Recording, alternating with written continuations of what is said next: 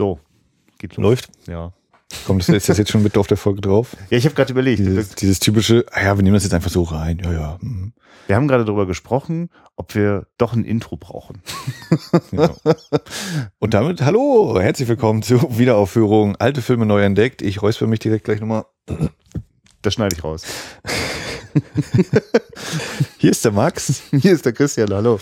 und auch heute wieder große Lust an schnellen Thesen, garantiert nicht spoilerfrei und jede Menge gefährliches Halbwissen. Vielleicht auch nicht ganz so viel gefährliches Halbwissen. Mal gucken. Wir gucken mal. Ihr wisst ja eh schon, wenn ihr den Titel gelesen habt, um welchen Film es geht. Deswegen machen wir jetzt erstmal noch ein bisschen Kram davor. Und es gibt ja eine Kategorie, kennt ihr ja von uns, haben wir eingeführt vor ein paar Folgen, machen wir regelmäßig Nicht? Nicht.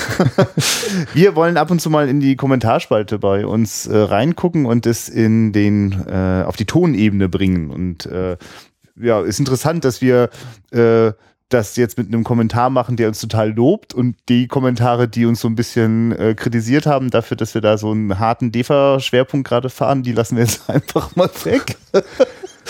Gibt's dann nächste Wir Woche. können das schlecht verhindern. Ihr ahnt schon, hier erwartet euch auch gleich das Gespräch über den nächsten DEFA-Film. Ähm, aber ich fand das jetzt einfach mal ganz interessant. Daher kam auch diese Idee, machen wir jetzt eigentlich doch mal ein Intro, weil wir wurden gerade dafür gelobt, dass wir keins haben. Oder auch nicht. Man, es, ist, es ist ja, wir sind schon ein bisschen uncool, Max. Also ich, kennst du einen Filmpodcast, der kein Intro hat, so wie wir? Ja, ich glaube, noch hat Sophie für die Sonderschule für Film und Fernsehen keins. Der ist jetzt gerade relativ neu dabei. Okay. Ach, das habe ich noch gar nicht mitgekriegt, dass, es, die, dass die einen Podcast machen. Ähm, Mhm. Und sonst so aus dem Stand. Ja, du darfst es auch, das ist übrigens, war eine Aufforderung, das ein bisschen zu überbrücken, während ich jetzt hier nochmal Ja. raus. Ich habe festgestellt. Ja, ich überlege gerade, nee, sonst haben, glaube ich, ich glaube, ich weiß nicht, ob Arne bei seinem Sneak Talk macht er, glaube ich, auch einfach nur das stimmt. Da raus, raus auf die Straße. Ja, da, genau, da, sind, da ist so die erste Sekunde eigentlich dafür da, dass man so kurz eine Ahnung davon hat, wo er wohl gerade ist, ob er schon Ja, unterwegs ist, Ob auf er noch Fahrrad. im Kinofoyer ist oder schon über die Straße taumelt. Ja. Genau, beim, beim Enough Talk, Abteilung Sneak Talk ist, glaube ich, kein Intro. Aber sonst, Wäre das eigentlich so ein Format für dich, so mit so äh, äh, alleine direkt nach dem Film mal was ins Mikro sabbeln? Könntest du das? wer weiß, was ich da kann, ja. Ja. Äh, also weiß ich nicht, weil ich Ja. noch nicht so gemacht habe, aber Ja. ist bestimmt irgendwie möglich. Ich habe auch Bock, endlich mal wieder in eine Sneak zu gehen, aber es beißt sich Ja. halt leider häufig mit meinem Arbeitsplan und mit dem Plan. Deswegen Ja, verstehe äh, ich. versuche ich irgendwann mal selbst eine Sneak vielleicht bei uns aufzumachen. Oh, eine Arthouse-Sneak. Ja, Moment mal, warum eigentlich Das, nicht? äh, ja, das, das äh, ist momentan noch so ideell, geistert das immer mal so bei mir ein bisschen rum, aber ich habe noch kein super griffiges Konzept, wie man das auch längerfristig aufbaut. Und jetzt kommt ja sowieso erstmal der Sommer, da muss das ja auch nicht. Weißt du, wenn, wenn dann die Saison lo- wieder losgeht, also die harte Saison wieder losgeht, dann kann man das ja vielleicht nochmal. Und wenn ich bis dahin tatsächlich mal ein paar Ideen habe, wie ich mir das vorstelle, was ich mir vielleicht auch wünsche, und wenn ich mich dann auch mal hinsetze und endlich mal gucke, was machen eigentlich andere Sneaks? Ja. Oder was machen die vielleicht auch nicht?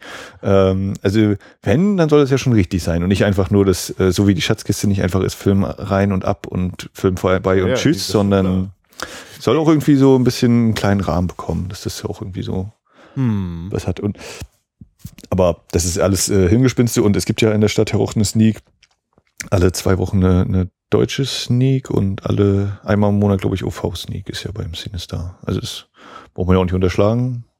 Hm. Da war ich, bisher habe ich es einmal nur geschafft, aber es hatte sich auch gelohnt. Es war ein schön britischer, Hm. schön britische OV und das, äh, Ja. Ja, das, das, das wäre zum Beispiel doch geil, wenn man sagt, dass es eine Ländersneak ist, so, ne? Es ist was aus Japan. Oder es Mhm. ist, oder es ist animiert oder es ist Doku. aber dann ist halt auch schon wieder so dieser Sneak-Faktor im Sinne von, du weißt halt überhaupt nicht, was kommt. Ja, offensichtlich habe ich auch gar kein Gefühl zu Sneak, weil Sneak ist in meiner Erfahrung eine einzige Enttäuschung immer gewesen. und bis auf eine Ausnahme, und da wusste ich aus gut informierten Quellen meines damaligen Arbeitgebers für meinen Aushilfsjob im Kino, wusste ich einfach, was kam und Mhm. wollte das sehen so früh wie möglich. Aber äh. Ich, aber ich habe mich gefreut. Ich habe das tatsächlich verfolgt, wie ihr euch da ausgetauscht habt ähm, und äh, da da auch so viel, so diese Erlebnisse, auch wenn man quasi so gemeinschaftlich im Saal gemeinsam den Film hasst oder liebt oder so, ne? Das, das also auch, dass so viele Dinge noch so dazukommen, so bei der Sneak, ne? Ja, genau, bei, bei, äh, weil du jetzt sagtest, du hast uns. äh, Ja, vielleicht habe ich auch anderen Leuten. Also bei, bei Arne hatte ich den einen, der meinte eben, also hier bei dem, bei dem Sneak Talk, da hatte er, ich weiß nicht mehr, ob das der Lukas war von Long Take. Ist auch gerade irgendeiner, der eben meinte so, naja, Sneak ist für ihn halt, Und ich glaube, es war bei Second Unit, da hatte Christian irgendjemand anderen. Und auf jeden Fall, dass dann eben auch Sneak war, äh, auch Spaß haben, irgendwie mit dem Film interagieren so. Und, es, es war äh, bei Second Unit, da habe war ich das das hier, wo er dann meinte, ja, wir haben dann auch einfach mal eine Flasche so dahingestellt, dass der halbe, das halbe Bild verdeckt war von dem Film und äh, dass das aber auch überhaupt kein Problem dargestellt hat, sondern das Seabiscuit oder irgendwie sowas. in- Ja, ja. Äh, genau. Also, dass sowas dann eben auch passiert, das ist, Ja. ja. Aber ich bin auch der Heini, der würde ja auch rumjammern. Nee, bitte jetzt nicht den Becher da vorstellen. Wir ziehen uns das Ding jetzt rein, dann müssen wir jetzt durch, ne? Da auch zum. Ja. Ja. Nee, aber ja, nee, also Sneak Ja. ist auch so. Ja, mach mal, mach mal. Aber ich, ich, immer, manchmal denke ich ja mal, mein Gott, was soll man sich denn noch einfallen lassen? Die Leute sollen gefälligst einfach ins Kino gehen und sich gute Ja. Filme anschauen. Aber ich merke ja auch, dass das hilft, so ein Angebot. Und ja, vielleicht ist das, vielleicht, also das kenne ich jedenfalls noch nicht. Erober dir die Marktlücken. Ja, naja, der, der, der halbe Punkt ist ja so, was ich manchmal mitbekomme, was beim Sinister an der Sneak läuft, ist halt das, was bei uns im Programm läuft. Tatsächlich. Es gab da schon ein paar Überschneidungen. Das heißt, die machen die Arthouse-Sneak für euch. Du müsst es irgendwie noch schaffen, dass du immer Livo-Flyer verteilst. Wobei natürlich die Leute eher ja enttäuscht sind, weil ich, äh, keine Ahnung, ich. Ja, ich meine, ist anders, also Sneak ist ja eigentlich Ja. der Film, den du so, entweder du kriegst halt den Film, wo du denkst, ja, Volltreffer, das, dann brauche ich nämlich in drei Wochen nicht und habe den jetzt schon gesehen, oder es ist halt so dieses, ich guck, ich sehe halt was, was ich sonst wahrscheinlich nicht gucken würde. Ja. Und ähm, die, die Cines, also hier beim Cines die Sneak ist auch, äh, hat auch sehr übersichtliche Preise. Ich glaube, 5 Euro Paket. Das war für mich damals das 56. Argument übrigens. Wenn ich abends ins Kino Ja. wollte, einfach mal für billiger zu gehen, habe ich jetzt auch gerade gedacht, aber wie wollt ihr eure eh schon genial geringen Preise noch reduzieren? Das geht ja, das ist ja schon Dumping. Ja, bei uns äh, freier Eintritt. ja, auch nicht schlecht. Aber sag mal, wird, werden eigentlich Daten erhoben? Also wollen, gibt, ist das noch von Interesse, dass Verleiher auch rausfinden wollen, wie ein Film ankommt, um vielleicht noch am Marketing was zu optimieren? Oder? Also musst du danach eine Karte ausfüllen oder so ein Quatsch? Also wie einem der Film gefallen hat? Ich so? behaupte, dass das ist zum Beispiel das, was dann jeder, äh, jedes Kino für sich dann entscheidet Ah, wahrscheinlich. okay. Oder je nachdem. Aber weil es wäre ja, also wenn man Also- schon das Erlebnis hat, dass die Leute unvoreingenommen einen Film erleben. Ach so, ach so, verstehe. Ja, das ist so äh, ja, dieser- ja, okay. Das kann wahrscheinlich jeder machen, wie er möchte und Ja. so. Und Guti, ja, also äh, vielleicht machen wir demnächst ja hier so einen so ein, so ein, so ein Spezialpodcast noch auf, äh, so, so quasi Kinowirtschaftsberatung, so, ne? ja, natürlich. Haben wir alle tiefsten Einblick. Was mich daran erinnert, ich muss ja noch, Venedig ist ja auch bald. Oha.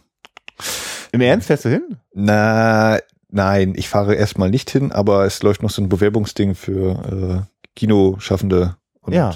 Diese Bewerbung muss ich mal machen. Mach das mal. Muss ich mal also die Chefin hatte mir gesagt, hier, bis dann dann. ja. Kampfziel war, war 1. Mai. äh, ist jetzt schon verpasst, aber die Be Bewerbung ist noch offen bis Ende Mai zum Glück und deswegen einfach mal gucken und äh, mehr als Nee sagen können die ja auch Ja. nicht und die alle anderen vorziehen. Ich sag das mal hier gerade am Rande, dass ich ja gerne mal auf deutschen Filmfestivals rumhorste und da kenne ich noch gar nicht genug und manchmal landet das dann auch bei meinem anderen Filmpodcast Filmgespräche. Hm? Ja, ja. Zum Beispiel beim Filmfest Dresden war ich. Ähm, aber so, weißt du mal, so ein dickes internationales Festival, Cannes, Venedig, ähm, oh, also ich, Toronto. da ist schon noch so ein paar Sachen, ne? Mach mal, fang mal an. Nee, das wäre eben so ein, so ein Workshop irgendwas und zufällig hat man dann natürlich, glaube ich, auch eine Akkreditierung fürs Festival. Ja, hallo. Nee, nee, du, das, ist- das ist, funktioniert für mich das übrigens immer. Das Festival ist dann einerseits intensiv Filme gucken und andererseits schon auch Austausch, Netzwerk und Ja. Naja, mal gucken, Lernen. ob, ob oder ob nicht. Und äh, falls wir dann mal irgendwie im September oder so eine Folge vorproduziert haben, dann liegt das vielleicht daran, dass ich. ja, es liegt daran, dass, wir, dass du weg bist und weil das Aufnahmegerät weg ist, weil das hast du ja in Venedig dabei. Ne? Gott, oh Gott. ja, ja. Also jetzt, okay, wir, umso mehr Erwartungshaltung, umso weniger äh, wirst Und damit zu, zurück zur Rubrik Kommentare. Danke. Ich hatte auch schon dreimal versucht anzusetzen. Der Sonntagssoziologe hat geschrieben und der hat übrigens schon öfter bei uns geschrieben. Vielen Dank dafür. Und er hat sich durchs Archiv gegraben, er ist bis zu Django gekommen. Richtig. Folge 11. Warte, Folge 7? Folge 11? Folge 11. So, oh, das sind noch so viele Kommentare. Meine Güte, hier ist was los. Also, auch ohne Intro oder gerade deswegen seid ihr mein Lieblingsfilm-Podcast. Irgendwie habe ich euch im Kopf abgespeichert als das sind die mit dem ohne Intro. Intros sind vermutlich nur das, äh, nur was für die Macher selbst. Äh, hier hatte ich das mal diskutiert, da ist ein Link zum Sende geht. Ist übrigens ein tolles Forum für Podcast-Macher und Hörende, die sich da zu diversen Dingen austauschen, unter anderem eben zur Intro-Philosophie. Auf YouTube wird sich ja auch häufiger über Intros beklagt. Betreiber der Kanäle lieben ihre Spielerei aber. Auch euer Titelbild mag ich sehr. Klein und schmuddeliger Wandkasten, gleich alles so schön schäbig im positiven Sinne. Meine Ah, jetzt kommt noch gleich Empfehlungen. Also ja, erstmal danke dafür. Also so, so ein Lob geht natürlich total runter wie Öl und ja, ich, äh, das Schöne ist, ich höre da so Sachen bestätigt, die wir tatsächlich vor zwei Jahren mal überlegt haben. Ja, ich glaube, wir hatten das, das ist dann wahrscheinlich auch die Folge, wo wir das dann im Intro mal, wo ich dann zu dir gesagt habe, Christian, brauchen wir eigentlich Musik und warum Ach, hat man eigentlich Musik? Ach, ich habe jetzt nicht nochmal so? reingehört, aber ich weiß, dass wir es in einer Folge hatten, wo ich dann so meinte, naja, so eine Intro-Musik, warum eigentlich? Und dann eben so dieser halbe Gedanke kam, naja, wenn du irgendwie tatsächlich über so ein Internetradio oder so läufst, ja. dass man das dann okay. zumindest da hat äh, als Erkennungsmaterial, ach, jetzt kommt diese Sendung. Und in, also, dass ich das in der Hinsicht dann vielleicht verstanden habe, aber grundsätzlich eben so denke, naja, ich kenne halt einige Podcasts, wo dann diese Tonabmischung so die, einmal kurz die Ohren äh, zusammenzucken lässt, weil halt der Übergang Musik zu Sprecher, beziehungsweise vor allem am Ende von Sprecher wieder zu Outro-Musik äh, so dermaßen äh, nicht angeglichen ist, dass einem die Ohren abflackern. Okay. Du weißt aber, ich mach das jetzt mal, jetzt, jetzt wird's richtig schräg, ne? Dieses Intro wird, das, äh, Max. Wir hören mal rein in Folge wir 11. Wir haben einfach ganz viel Spaß damit, äh, dass wir äh, kein Intro haben und vielleicht auch niemals eins brauchen, oder? Ja, diese Jingles. Also ich habe jetzt ein paar Mal in andere Podcasts zumindest rein gehört. Ja, und dann hast du die äh, Kopfhörerbox runtergehört. Also ich höre doch bestens. Du kannst sie auch einfach so hin. Ja, ich glaube jetzt, das ist glaube ich jetzt eine Ebene zu viel.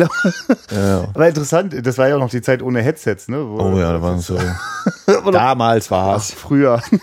Ja, also nur falls ihr noch nie auf die Idee gekommen seid, mal in unser Archiv reinzublättern. Max gibt sich viel Mühe, dass man da sehr einfach nach den Filmtiteln sortiert gucken kann. Ähm, hört mal rein. Ich überlege gerade, wenn interessierte Leute, die eigentlich jetzt das Filmgespräch tatsächlich zu diesem Film hören wollten und erstmalig bei unserem Podcast landen, die jetzt schon wieder denken, was ist denn hier los? Also, was ist denn das für ein Podcast? Ja. Aber genau, äh, Intros, ja. Hm. Wir können ja auch immer wieder recyceln. Machen wir noch ein neues Intro für alte Folgen. in denen wir dann aber andere Folgen wieder zitieren und lauter Querreferenzen. Und du fängst an, eine Archivliste zu bauen, die das darstellt. Das ist so ein Netzwerkplan. Aktualisierte Version von Folge XY. Ja. Das gibt's bei Computerspielen auch, ne? Irgendwie habe ich mal mitgekriegt, dass sie jetzt so einfach so eine Grafiküberarbeitung äh, bekommen und einfach nochmal auf den Markt geworfen werden. Ich dachte, hä? Und dann habe ich zwei Spiele gesehen, die ich früher auch gespielt habe und gedacht, hm, warum eigentlich nicht? Mhm. Gut, äh, Abschweifungen. Ja, äh, ja. Na, wir haben ja auch noch zwei Empfehlungen. Wahrscheinlich haben wir da auch danach gefragt, was könnten wir denn noch für Western gucken. Und äh, die Western-Empfehlung vom Sonntagssoziologen ist der recht unbekannte The Last Outlaw mit Mickey Rook. Dabei ist der von 94 vielleicht noch zu frisch fürs Format. ja, ja, intern läuft hier sowas wie alles, was nach 1990 passiert ist. Es ist ja auch von gestern. Das geht nicht. Ja, ich glaube, also ich glaube immer noch, ne? Terminator 2 hält da die, ja, die Fahne hoch. Ja, ja. 92. Und Leute, so wie Terminator 2 halt einfach mal in unseren Lustkreis einfach die richtigen, äh, oh Gott, wie geht dieser Satz zu Ende? Jedenfalls hatten wir Bock auf den Film und dann hat das halt auch gepasst. Äh, wir haben und wir machen diesen Podcast, weil wir die ganzen alten Sachen rauskramen wollen, an die wir uns selbst noch nicht rangetraut haben. Da werden wir noch nicht anfangen, das zu gucken, womit wir aufgewachsen sind, was wir eh alles irgendwie cool und geil und verblendet schön finden. Äh, kennst du den, The Last Outlaw? Nö. Ich auch nicht. So. Schreibst du eine Antwort auf den Kommentar noch?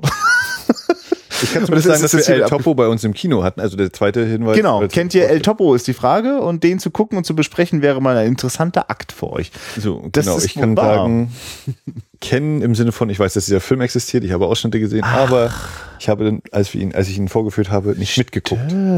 Das ist ein Ding, ne? Du, hier steht eine schöne Blu-ray, das sollten wir vielleicht wirklich mal tun. Das war quasi eine der ersten Schatzkisten, glaube ich. Ja, da wurde dir einfach von, von, von fremden Leuten suggeriert, dem musst du unbedingt mal zeigen. Ja, da war nach, äh, nachdem, nachdem ich im Praktikum mich mit äh, dem Heiligen Berg einfach so in so eine halbe Mitternachtsschiene begeben ja. hatte und tatsächlich Leute aufgetaucht sind. Ja. Das war sogar relativ gut besucht, glaube ich, noch im Verhältnis, also wo ich, ja. ich daran ja, zurückdenke. und El Topo lief dann auch mal. Und ja, ich habe ihn leider nicht mitgeguckt. Ja ist das, das ist schon ein Erlebnis. Also, das ist ehrlich gesagt nicht ganz ausgeschlossen, dass der uns hier mal reinrutscht. Ich hätte, das, vielleicht wäre das mal, also ich, das ist jetzt übrigens, wir spinnen echt rum, so, also ob das wirklich mal so weit kommt. Aber ich habe jetzt gerade so die Idee zu äh, so einer, so einer, es gibt ja diese ganzen äh, LSD beeinflussten äh, Filmwerke, ne? Und El Topo kannst du genauso gucken wie diverse andere Sachen, die äh, Ende 60er, da kann man auch mal Easy Rider nochmal dazwischen schieben. So diese ganze Welt, wo äh, Drogen einfach mal noch wirklich geholfen haben, das mit der Sozialkritik auf eine neue Ebene zu bringen. Ähm, mhm. Ja, ich, ich, ich persönlich mag den sehr, aber ja, ich. Äh, also es würde mir auf jeden Fall Spaß machen, das mit dir zu besprechen, weil du auch immer schön auf, auf, auf Bildsymbole achtest und Oh, da kriegst du reichlich, reichlich Angebote. Ein, zwei dürfen Wir sollten vielleicht auch noch am besten noch ein, ein Geschichtsbuch und die Bibel daneben legen, dann können wir noch die ganzen anderen Querreferenzen ausbuddeln. Ja. Okay, also so viel äh, zu der Kommentarspalte in unserer, in unserem Intro hier. Genau, wir brauchen keine Intro-Musik, wir labern ja einfach so lang. Sag mal, Max, äh, hast du... Gedudel könnte überspringen Ja, der Kapitelfunktion. Ja, die gibt's. Wieder zu spät erwähnt. Jetzt sind sie, haben sie ja bis hier schon gehört.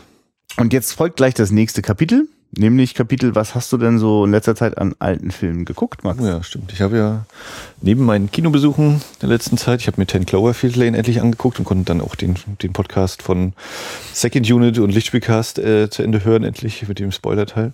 Und vor allen Dingen habe ich aber geguckt, nachdem ich M gesehen habe und gedacht habe, na, gibst du Fritz Lang doch nochmal so eine größere Chance und endlich mal die Nibelungen angefasst. Äh, die Nibelungen Siegfried und die Nibelungen Kriemhilds Rache. Und Holla die Waldfee, geht da die Post auf Christian. Okay. Also, äh, ich bin ja bei Game of Thrones immer noch nicht über die erste Staffel hinausgekommen. Aber ähm, ja, natürlich ist äh, andersrum. Das sind eindeutig Referenzpunkte, bewusste oder unbewusste. Diese Nibelungen haben bis heute, wirken bis heute nach, was so äh, Epos und äh, Rache innerhalb von Familien und sonstigen angeht und Schlacht und weiß ich nicht. Und, natürlich Drachen auch eigentlich? Geht das so Drache weit? Ja, ist, Äh, der Drache ist auf jeden Fall auch ganz wichtig, kann ich am Anfang. Mhm. Ähm, und natürlich ist das Nibelungenlied ja auch nochmal wesentlich älter. äh, ja, 11. Jahrhundert. Oh Gott, ich weiß es schon nicht mehr. Ah, ja. Naja, mh, auf jeden Fall, genau, das Nibelungenlied, also literar oder ich weiß gar nicht, ob man das als literarische Grundlage jetzt nennen kann oder ob das nicht einfach eben früher ein Gesang war, der sich mehr oder weniger gut mäßig irgendwie aus vielen Quellen dann zusammengetragen als literarische Quelle verfestigt hat. Ähm, ja, eines der großen Werke der, der äh, europäischen Geschichte natürlich so mit Blick auf äh, deutsche Geschichte wird ja gerne auch mal so in fragwürdigen Kombinationen äh, herangeholt, was eben sowas wie Treue und sowas angeht und Schwüre. Okay. Aber nichtsdestotrotz ein, ein unglaubliches Erlebnis, diese Filme zu sehen und habe auch Bock bekommen und überlegt, naja, vielleicht müssen wir doch mal das Ding irgendwie auf die Leinwand holen, weil ich glaube, da wäre selbst äh, die hier bei uns viermal im Jahr stattfindende Rostocker Stummfilmnacht nicht der Platz, weil äh, Siegfried geht pf, 150 Minuten, glaube ich, Mhm. und äh, Rache geht auch 120 plus Ja. fünf bis zehn Da Minuten brauchst oder so. Da, da wäre wahrscheinlich, oder da kann man dann mit Sicherheit auch eine Pause einbauen bei so einem Teil Ja. theoretisch, weil das äh, in Gesänge unterteilt ist Mhm. dem, dem Vorbild quasi entsprechend. Und äh, ja, also natürlich habe ich da auch mal Momente gehabt, wo ich dann weggeguckt habe und so. Und ja, okay, jetzt kommt halt wieder die Texttafel eingeblendet. oh, Aber dann geht er auch immer mal wieder, äh, dreht er da durch. er hat wieder viel, viele starre Kameraeinstellungen noch, aber auch auch da schon Ansätze der Parallelmontage. Mhm. Okay. Und eben, also was so Geometrie, Farbenformen angeht, oder Farben nicht unbedingt, weil es halt viragiert ist und überwiegend so orange-gelblicher Ton. Aber was der da eben so auffährt an, an äh, Formen und so, das ist schon sehr beeindruckend und äh, vor allen Dingen dann im, im Kriemhilds Rache, was auch Stunts angeht, habe ich ein paar Mal überlegt, Moment mal, diese Leiter war jetzt, glaube ich, zweieinhalb Meter lang und auch wenn ich jetzt nicht genau sehe, wo er da von oben abspringt, der ist da gerade auf dem harten Boden gelandet. Äh, das, hm, ja, okay. Wo weiß ich nicht, ob der nicht doch ein bisschen schwer sich verletzt hat und das nur spielt, Mhm. den Schmerz, den er da gerade zeigt, wenn er da runtergesprungen ist und äh, äh, Feuer lässt sich, ließ sich schon damals nicht äh, digital machen. Heute ist ein bisschen mehr, aber wir sind ja noch bei Indiana Jones, war es ja auch noch Ja. nicht. Äh, und wenn das da brennt, dann brennt das da also tatsächlich. Und äh, das ist schon dafür, dass es wohl ziemlich alles Studiobau ist, ist das schon ganz schön fett. Ja. Also, Ja, schön. Das klingt auf jeden Fall, dass das mal auf eine große Leinwand wer, wer Game of Thrones Fan ist oder so, der wird auch da vielleicht natürlich ein bisschen so, den- der Umstell die Umstellung auf Stummfilm ist nochmal ein bisschen gewagt, aber grundsätzlich eine ganz klare Empfehlung, sich das Ding mal anzuziehen, gucken. Guck ich mal, wenn irgendwie der Sonntag äh, im frühen Nachmittag ist und man ausgenüchtert ist oder so, vielleicht weil man Samstagabend noch Party gemacht hat, dann kann man da auf jeden Fall sich das mal reinlegen und da geht, also ja, der zieht immer mal wieder ordentlich an. Ist das auch von durch die Monau Stiftung restauriert, rausgebracht? Ja, okay. Genau. Ja, teilweise sieht man dann, okay, ja, das ist jetzt tatsächlich eine ganz andere Kopie, äh, fällt ordentlich ab, aber das macht nichts. Ja. Also, nee, das ist äh, hohe, hochgradig eine Sehempfehlung. Habe ich Fritz Lang dann auch gesagt, okay, hast du gut gemacht. Ja, ja, ich merke auch schon, der, ich, Film um Film rehabilitiert er sich hier nochmal. ja, komme besser mit ihm klar, so langsam. Ja. Genau, den habe ich gesehen. Genau. Ja, weißt du, in Folge 1 wusste ich auch noch nicht, ob wir vielleicht doch noch so ein kleiner Krawall-Podcast werden und äh, so richtig vom Leder ziehen. das machen wir dann offensichtlich ja dann immer nur, wenn wir zu Gast bei anderen Podcasts sind, wenn wir einen Klassiker von Charles Chaplin auseinandernehmen. Ach, schön. Okay. Ja, Also- ich, mir fällt da gerade äh, gar nicht so viel ein, äh, was ich noch an anderen alten Filmen geguckt habe, weil weiterhin bestimmen hier die äh, Aufführung der Verbotsfilme der DEFA im Livo, mein, mein, mein, mein, mein Sehprogramm pro Woche. Und wir haben jetzt hinter uns die Vorführung von Carla und kommen damit jetzt auch zu unserem Filmgespräch. Und äh, ihr habt jetzt auch schon die Gelegenheit gehabt oder könnt sie ja auch jetzt immer noch nutzen, dass wir auch das Filmgespräch, das die äh, Hauptdarstellerin Jutta Hoffmann im Anschluss an die Rostocker Vorführung mit den Studenten der Universität Rostock geführt hat. Äh, das ist äh, auch dokumentiert hier bei uns im Podcast, könnt ihr euch in voller Länge geben oder vielleicht auch, ja, also wir mussten ein kleines bisschen an, an der Länge arbeiten, weil es ein paar technische Schwierigkeiten gab, aber ja, inhaltlich dürfte da alles drin sein, was spannend war. Und für mich war das ja ein schönes Erlebnis, die Jutta Hoffmann äh, als eine genauso selbstbewusste, eigensinnige Frau zu erleben äh, im hohen Alter mit 75, wie sie es auch als Figur der Carla ist. Und äh, ja, lasst uns da mal hineinsteigen. Ja, genau. Carla, also 65 auch gedreht und aber auch erst 1990 tatsächlich fertiggestellt. Ne? Ja. Und ähm, äh, Hauptrolle Jutta Hoffmann spielt Carla Blum, eine Lehrerin. Und ich wollte eigentlich sagen, genau, von Hermann Schoche ist der Film. Ne? Ganz mit genau. Dem, war sie da zu dem Zeitpunkt mit ihm schon zusammen? Korrekt. Ja? Sie schon ein paar Jahre vorher, die haben 62 auch ein Kind zusammenbekommen und so. Ja, ja. Genau, war das war- Und äh, sonst äh, das übliche, Hans-Hart Hartloff darf wieder einen älteren Herrn spielen, der ein bisschen gute Ratschläge hat. Also den Schuldirektor in dem Fall, genau. Und beim Rest weiß ich es gar nicht so genau. Ich, äh, wir sollten auch mal erwähnen, normalerweise machen wir das Gerät ja meistens an, äh, direkt nachdem wir einen Film gesehen haben. Und heute ist das ja ein bisschen anders ausnahmsweise. So viel Ehrlichkeit darf sein. Ja, ja, das, das verändert ja immer unser Filmgespräch. Wir haben das ja am- in den ersten Folgen öfter noch so gemacht und gemerkt, dass das meistens dem Filmgespräch, wie wir es mögen, nicht so richtig auf die Sprünge hilft. Und wir gucken mal, wie wir das heute hinbekommen. Ähm, ich weiß gar nicht, hattest du ihn denn noch ein zweites Mal bei der Vorführung? Ich habe so ein gesehen? bisschen mitgeguckt, Ja, aber okay. nicht so doll. Und Ja. äh, ich glaube, du hast ihn ja auch deutlich häufiger dann Ja, genau. Ich habe gesehen. mittlerweile schon dreimal gesehen. Ähm, genau, und er war sozusagen äh, einer der Filme, die ich auch schon hervorgehoben hatte, als ich von der Retrospektive auf der Berlinale dieses Jahr gesprochen habe. Da musstest du die ganze Zeit auf die Zunge beißen, das weiß ich noch. Weil da wollte ich den die ganze Zeit immer richtig Ja, ja. loslegen, ne? Ja, ja. ja, ich bin mal gespannt, äh, wie das jetzt, wenn es so ein bisschen äh, runterkommt. Also es ist ein Film, der mich ganz persönlich äh, sehr emotional an einem Punkt erreicht, der ja, also, also ich spüre so richtig, wie der Film so ri- richtig direkt zu mir spricht. Ne? Also auch sogar ganz, ganz konkret, weil einfach das Thema äh, in, in Schule äh, und, und dort umzugehen mit, mit da, mit was, was, was brauchen eigentlich Kinder und Jugendliche dort in Schule, ist halt auch mein persönliches pe- oder ist mein berufliches Thema, aber auch mittlerweile ein persönliches Thema. Äh, aber es spricht mich halt auch auf der Ebene an, wo ich äh, gerne Menschen zuhöre oder dabei zuschaue, wie sie für das einstehen, woran sie glauben. Weil Ja. ich finde das tatsächlich oft eine große Herausforderung im Leben, der ich manchmal auch aus dem Weg gehe.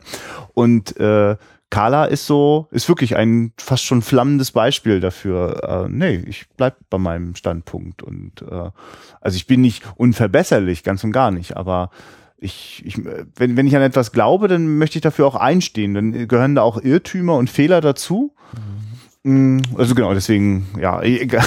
Oh, so viel Ja, zum genau, zack. äh, haben wir dann schon abgearbeitet. Ja. Nee, es, äh, wir können ja wieder mal vorne anfangen. Ja. Es, der Film eröffnet mit einer ja, Abschlussfeier, weiß ich nicht genau, aber der Abschlusszeremonie äh, und Ja, Studium, Ausbildung oder Referendar, wie auch immer, also jetzt bereit zum Berufsleben. ja, genau, Lehrer in Ausbildung, jetzt Lehrer. Mhm. Und Carla verschlägt es in die brandenburgische Provinz. Na, ist das nicht Gre Nee, doch, nein. Das, nee, warte mal, Moment, das war doch Greifswald. Oh, was Greifswald? Es ist Greifswald. Natürlich ist es Greifswald. Carla kommt nach Greifswald. Genau. Ja, und es geht eigentlich auch schon damit los, äh, die, die Szene, also jetzt bei dieser Abschlussfeier, äh, dass, dass sie eigentlich gar nicht eine Rede halten möchte, ne? Oder ihr so zugeschoben wird, jetzt geh doch mal, mach, sag mal was so ungefähr. Und dann geht's eben los, die ist auch gar nicht so, so körperlich äh, groß, also sie hat nicht diese Körperlänge, dass sie quasi äh, hinterm Pult eigentlich verschwindet, deswegen tritt Mhm. sie so zur Seite und es ist auch irgendwie so eine halb gelöste Atmosphäre. Ne? Also, Ja. Ich weiß nicht, ja, lachen die jetzt eigentlich nur deswegen, wegen der Größe oder war da noch was anderes Ja. und ist es vielleicht schon so, vorher gab es vielleicht eine Szene eigentlich angedacht vorher, wie die untereinander sich so verstehen und so, aber es Mhm. bringt es eigentlich gut auf den Punkt, so dass es eben nicht Bier ernst da gleich zugeht und äh, das da eben so zwischenmenschlich anscheinend auch irgendwas ist so. Ja, es ist so ein Moment, der ist eigentlich von einer gewissen, also der, der hat eigentlich eine ganz strenge Form und Ablauf so. Das ist jetzt eigentlich, ein, das ist fast wie ein Staatsakt so und das sieht jetzt nicht so aus, als wenn die Leute da jetzt wahnsinnig viel Bock drauf haben, aber man macht das halt so. Ne? Also im Grunde genommen ist das so auch schon so ein Moment der der der Anpassung und äh, wenn dann heißt das aber auch, es ist jetzt vorgesehen, dass einer aus diesem äh, Publikum jetzt auch eine Rede hält und da hat sich einfach jeder drum gedrückt. Und sie schieben es ausgerechnet Carla zu, Der kleinsten. ja, die auch erstmal sagt, na, vielen Dank dafür, aber dann macht sie es halt. Und dann ist das gar keine Bühne, die für sie geeignet ist, ne? Aber dann tritt sie halt zur Seite und macht es zu ihrer. Es ist, ich finde es ganz schön, dass sie, sie wird da quasi in eine Situation gebeten, äh, wo andere sich lieber ferngehalten haben. Ne? Also, also sie hätten es, also jeder im Saal hätte es genauso tun können, aber ja, dann macht die das halt. Und dann passt das eigentlich gar nicht auf sie und dann guckt sie, wie sie es möglich macht. Ja, und genau, sie, sie tritt eben neben das Pult, also das Abweichen quasi von dieser Norm oder von der, in Anführungszeichen, Ja. Vorschrift, die wahrscheinlich Ja, eingesehen. ja, ja. Und vor allem ist es ja eine, eine spontane Rede, also sie hat keinen Zettel da oder so, dass sie einfach nur, wir freuen uns alle und wir danken XY und da, da, da, da, Ach ja, das kennt ihr ja schon. äh, Genau.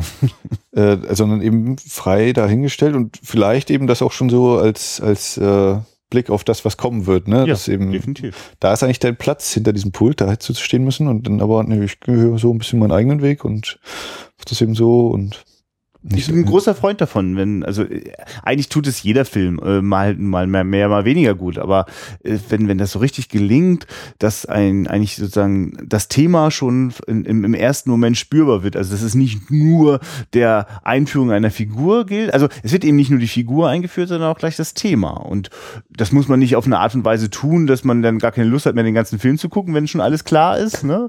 aber äh, eigentlich zieht sich das fortan immer wieder durch das Leben äh, der Krala, wie wir es in dem Film erleben. Dass sie in, in Situationen gerät, in denen hohe Erwartungshaltung auf ihr lastet und sie die Leute meist damit überrascht, dass sie es ganz anders macht, als die jetzt gedacht haben, dass es kommen würde.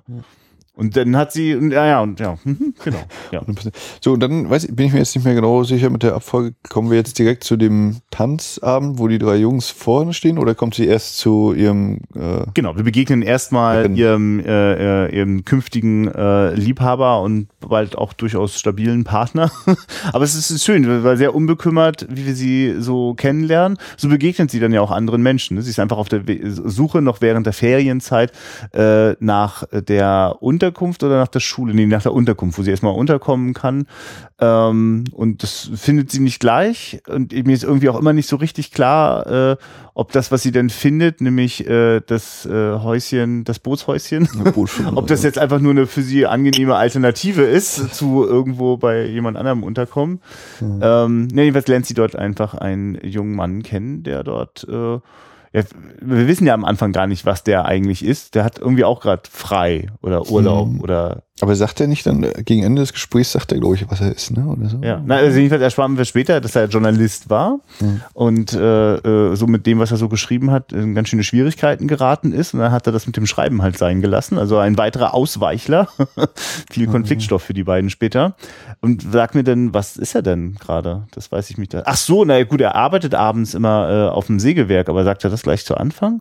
Nee, das ist ja unklar, das entdeckt sie ja Nee, auch dann habe ich dann irgendein anderes. Nee, dann. Ja. ja. Gefährliches Halbwissen. Ja, was einfach interessant ist, dass man in Carla einfach erlebt, wie sie, wie sie auch genauso aufgeschlossen äh, neuen Menschen gegenübertritt. Und passt auch gleich wieder zu diesem, ja, keine Unterkunft gefunden und jetzt so ein Bootsschuppen, also wieder ein bisschen abseits von, vom Zentrum oder von den anderen und äh, eben was anderes. Ja. Nicht das Genormte. Und dann kommt eigentlich eine Szene, wenn die dort, äh, ist sie da halt alleine und sie guckt sich mal so um. Gibt's da vielleicht was zu essen? Gibt's was zu trinken? Und entdeckt dann da auch einen leckeren Wein und hat auf einmal Bock auf Kartoffeln roh reinbeißen. Aber jedenfalls ist das so ein schöner, dialogloser Moment und ich, das ist wirklich, also da war ich dann schon durch. Da war ich schon verliebt. In Jutta Hoffmann ist ja wirklich eine, in, diesem Alter ist sie, also äh, hat sie so eine fantastische Mischung aus ähm, ja, unschuldig ist auch so eine komische Zuschreibung. Ich, was ist denn das, was ist denn das wohlwollende Wort zu naiv? Weil naiv ist so wahnsinnig abwertend, aber na, unbekümmert ist es vielleicht, aber das hatte ich schon. Mhm. Naja, gut, also das hat so eine Mischung aus Unbekümmertheit und Selbstbewusstsein, die es, also die, äh, auf ich mich jedenfalls äh, sehr anziehend wirkt. Und ich beobachte sie wahnsinnig gerne dabei und freue mich auch über einen solchen Moment des Beobachtens. Der Film ist in Cinemascope, schwarz-weiß. Mhm. Äh, es ist äh, Abend, Nacht, äh, als sie in diesem Bootshaus ist, also mit auch sehr reduzierten äh, Licht. Einfach so einen Moment des Beobachtens, eine schöne, äh, gut komponierte Einstellung. Und äh, äh, mir ist später nach dem Film kam, als er im Livo lief, kam jemand auf mich zu und sagte, oh, diese Dialoge und das ist das so gestellt, das ist ja wie so Theater, das einem da entgegengehauen wird. Und ich weiß, was er meint. Wir werden bestimmt auch heute noch drüber sprechen, über den einen oder anderen vielleicht etwas äh, hölzernen Moment, vielleicht, wenn man den so empfinden mag. Ähm, aber ich finde, dass das denn wirklich dem nicht gerecht wird, was der Film auch an Beobachtungsmomenten hat. Und es ist auch einer der wenigen Filme, bei denen ich mich bewusst an den Musikeinsatz erinnert. Ne? Also es gibt einfach drei, vier Momente in dem Film, in denen es äh, sozusagen kurze Auszeiten gibt, in denen immer wieder das gleiche Klavierthema kommt, das auch schon im, äh, im Vorspann zu sehen ist. Ähm, und das. Zu, ja, es ist zu hören. Während man den Vorspann sieht, hören wir das. Und äh, äh, also ich finde sozusagen, ähm, ich finde das sehr angenehm, dass es diese, also diese Bandbreite gibt. Das ist eben, also weil das, ich, man könnte wirklich auf den Film gucken sagen, ein ganz schöner Thesenfilm, so, ne? Die Leute, wenn die da sprechen, dann hauen die ganz schön stark so philosophische oder, oder bildungspolitische Überzeugungen raus und da raschelt manchmal auch das Papier ganz gut. Ähm, aber auch. Das ist ein Film für, der Auchs für mich. Und ja. Äh, ja, genau, aber wie, wie geht's dir in solchen, also wie, wie, wie, wie empfindest du die, die Schauspielerin Jutta Hoffmann? Also kanntest du die zum Beispiel vorher? Ich sehe die tatsächlich zum ersten Mal, ne? Also habe keine Polizeirufilme damals mit ihr geguckt äh, und äh, auch sonst. Naja, sie hatte ja die kleine Rolle in Kaninchen bin ich. Ja, ja, das stimmt, ja. aber ja. so jetzt Ja, aber sie hatte auch eine Rolle in Bandits, ein Film, den ich aus den ja. 90ern nicht nie gesehen habe. Ähm, für mich war das quasi eine neue Entdeckung. Jo. 50 jo. Jahre später. Einzige, den ich gefühlt kannte, war Hans Hart Hartlauf. Ja. Punkt. Ja, stimmt. Und dann hört es auch auf. Ja, nö, die hat schon, äh, ja, das wirkt sehr natürlich, ihr Spiel. Wenn, also so unbekümmert oder natürlich, also mh, hm, was ich hier bei Matthias Schweighöfer immer so sehe, äh, dass er nicht äh, Rolle XY spielt, sondern da ist halt Matthias Schweighöfer, dem irgendjemand einen Namen drauf geschrieben hat, äh, wie der jetzt in diesem Film heißen soll angeblich. Aber eigentlich ist es nur Matthias Schweighöfer, der halt so seine Späße macht oder so. Und ähm, so ähnlich würde ich das jetzt bei ihr einschätzen, ohne dass ich jetzt natürlich noch mehr kenne, aber ich glaube da, oder behaupte einfach eben, da rutscht viel aus ihrem, aus ihrer eigenen ja. äh, Persönlichkeit damit rein. Wenn nicht, dann ist es natürlich super geil, mega riesig gespielt. ja, ähm, äh, weil du gerade schon den Hans Hartlauf angesprochen hast, das ist ja wirklich auch eine tolle Figur, der wir dann ja bald auch begegnen. Äh, der spielt nämlich den Schuldirektor und den lernen wir kennen, wenn äh, gerade die äh, nächsthöhere Ebene, nämlich die Schulrätin, äh, da sitzt und die schenken sich erstmal gegenseitig ein bisschen Cognac, Schnaps ein und beratschlagen gerade darüber, dass ja der Hans Hartlauf hat ja schon öfter dort äh, neue Leute da gehabt und, äh, und war eine Klasse vor allem, glaube ich, ne? Ja, ja. Der ist immer ja. scheitert. Genau. Und ah ja, interessant, das habe ich sogar so noch gar nicht, ja, wird so sein, denn äh, so. wenn wir später merken, dass die Klasse äh, ordentlich herausfordernd ist. Einen guten Verschleiß. Gut so, gut so. Also Leute. nicht, dass der Verschleiß ist nicht gut, aber dass sie herausfordert, ist wichtig. Na, jedenfalls die, äh, äh, die Begegnung zwischen den, äh, dem Hans Hartloff und der Carla ist dann, man merkt schon, der, der Hans Hartloff ist sofort begeistert davon äh, dass die, dass die so, so, so eigenwillig ist. Und äh, gleichzeitig ist er aber auch jemand, der natürlich auch seine Autorität erhalten will und der auch Überzeugung hat, der auch sagt, du, du kannst dann hier auch von der Klasse, von der Zwölften, den deutschen Unterricht übernehmen und das und das von mir. Aber äh, Staatsbürgerkunde. Das mache ich. Ja. Und äh, wir merken, da ist also jemand äh, sehr heftig dabei, die Überzeugung des Staates auch in der Schule zu transportieren. Und tja, wie das, das, das kann ihm gar nicht anders passieren, als dass natürlich eine Kala ihn auch schnell an die Grenzen führt. Also dass das, was er so überzeugt unterrichtet, manchmal nicht so gut zu dem passt, was er vielleicht sogar eigentlich denkt und wie es vielleicht auch wirklich ist. Ne? Mhm. Ja, erste, erste Stunde ist dann äh, für Carla auch, äh, also das finde ich zum Beispiel auch ziemlich klasse, die, die Klasse, dass äh, das für mich ist das, ich, ich schiebe das immer so als Regieleistung hin. Vielleicht gab es ja auch eine tolle Regieassistentin, die das organisiert hat. Ich finde, dass die äh, Klassen, die Schüler selber ziemlich gut besetzt sind. Stimmt, wir haben sie ja auch ein paar davon ja auch vorher kennengelernt bei dem Tanzabend. Ja, vor allem das Trio eben, genau, die, die ja. Jungs. Ja, ja. Das sind auch so, die, die Sprüche sind so halb, ja, nehme ich ihn ab und halb so, na okay, ja, der musste jetzt gerade mal kurz ablesen, diesen Spruch, damit er den ja, ja. bringt so. Hm. Ja, ja, das ist interessant, ne? Also du würdest das auch so sagen, ja, dass die, äh, dass sozusagen da eine gewisse, ja, wie soll ich sagen, so eine Gestellstheit drin ist. So also, also jetzt gerade eben diese Anfangsszene, wenn die Jugendlichen oder diese, diese drei Jungs eben das erste Mal treffen, ist so eine Mischung aus, ja, so Sprüche klopfen macht man da halt, Ja, ja. aber so, wie sie rübergetragen werden und die konkrete Formulierung, es wirkt schon so ein bisschen wie, es muss jetzt für die Kamera auch genau Mhm. zu verstehen sein und äh, so ein bisschen so, ja. Ja. Oder minimale Abstriche da, eine Ja, ja. B-Note. Ja, da ist irgendwas, das ist, äh, das ist mir auch so ein kleines bisschen äh, bei ähm, äh, Sieben Sommersprossen auch so gegangen, dass ich so denke, weil, weil, da, weil da auch die jungen Leute, also übrigens, ne, falls ihr das nicht wisst, das ist eine Folge, die wir auch, äh, ein Film, den wir auch schon mal vor vielen, vielen Folgen mal hier besprochen haben, äh, auch von Hermann Tschoche. Und der äh, ist auch, also da, haben die jungen Leute ganz schön komplexe Dialoge einfach. Das macht, zeichnet die Film ja aus, dass das auch so tiefsinnig wird. Und gleichzeitig äh, macht der Film das mit so einer Sinnlichkeit. Also das vermischt sich so. Ne? Ich wollte gerade sagen, macht das damit wett, aber ich glaube, dass es das sogar braucht. Das eine sind diese also es fällt mir auch auf jeden Fall auch auf, aber aus irgendeinem Grund stört es mich nicht. Und das stört mich bei anderen Filmen ganz doll, weil ich so denke, oh, Alter, das ist, ich, ich will doch Kino, ich will doch leben, fühlen und so und ich möchte nicht, also ich finde ja auch Quatsch, wenn Theater sich so anfühlt, dass man, hm, das ist jetzt so eher intellektuell distanziert und also das Theater mag ich gar nicht so. Und ich habe schon ganz anderes Theater erlebt, das mich genauso mitreißt wie ein Kinofilm. Also ich sehe da eigentlich gar nicht so viele Unterschiede in den Medien, jedenfalls das, was es mit mir als Zuschauer macht, ja. Im Zweifel macht das Theater noch viel mehr mit mir als Zuschauer, weil es echt gerade vor mir passiert. so, ähm, jetzt ist also äh, ja genau also ja, dann äh, geht das wahrscheinlich einfach nicht für jeden Zuschauer so gut auf, ne? dass man eben darüber so ein bisschen stolpert. Ja, es geht schon auf, aber ja, oder genau, ich nehme es aber eben trotzdem mit, weil, Ja. weil es mir, oder nein, es stört mich nicht so doll, weil ich das trotzdem den Jungs abnehme. Ja. Ja, und was ich dann halt toll finde, ist, wenn dieser erste Blick in die Klasse ist ja auch quasi auch, also, äh, also das finde ich auch gut gebaut von dem Film. Also wir erleben die Dinge wirklich immer mit Carla gemeinsam. Ne? Also wir wissen, oder kaum, also manchmal greift der Film minimal vor und es fällt auch mal an einer, ja stimmt, der Film ist manchmal schon an einer Stelle, wo Carla jeden Moment gleich reinkommt. Fällt mir gerade so ein bei der, ne? Wir sind ja erst bei den Jungs auf dieser Feier und wissen noch gar nicht, wer die so sind und die wissen schon gar nicht, wer Carla ist.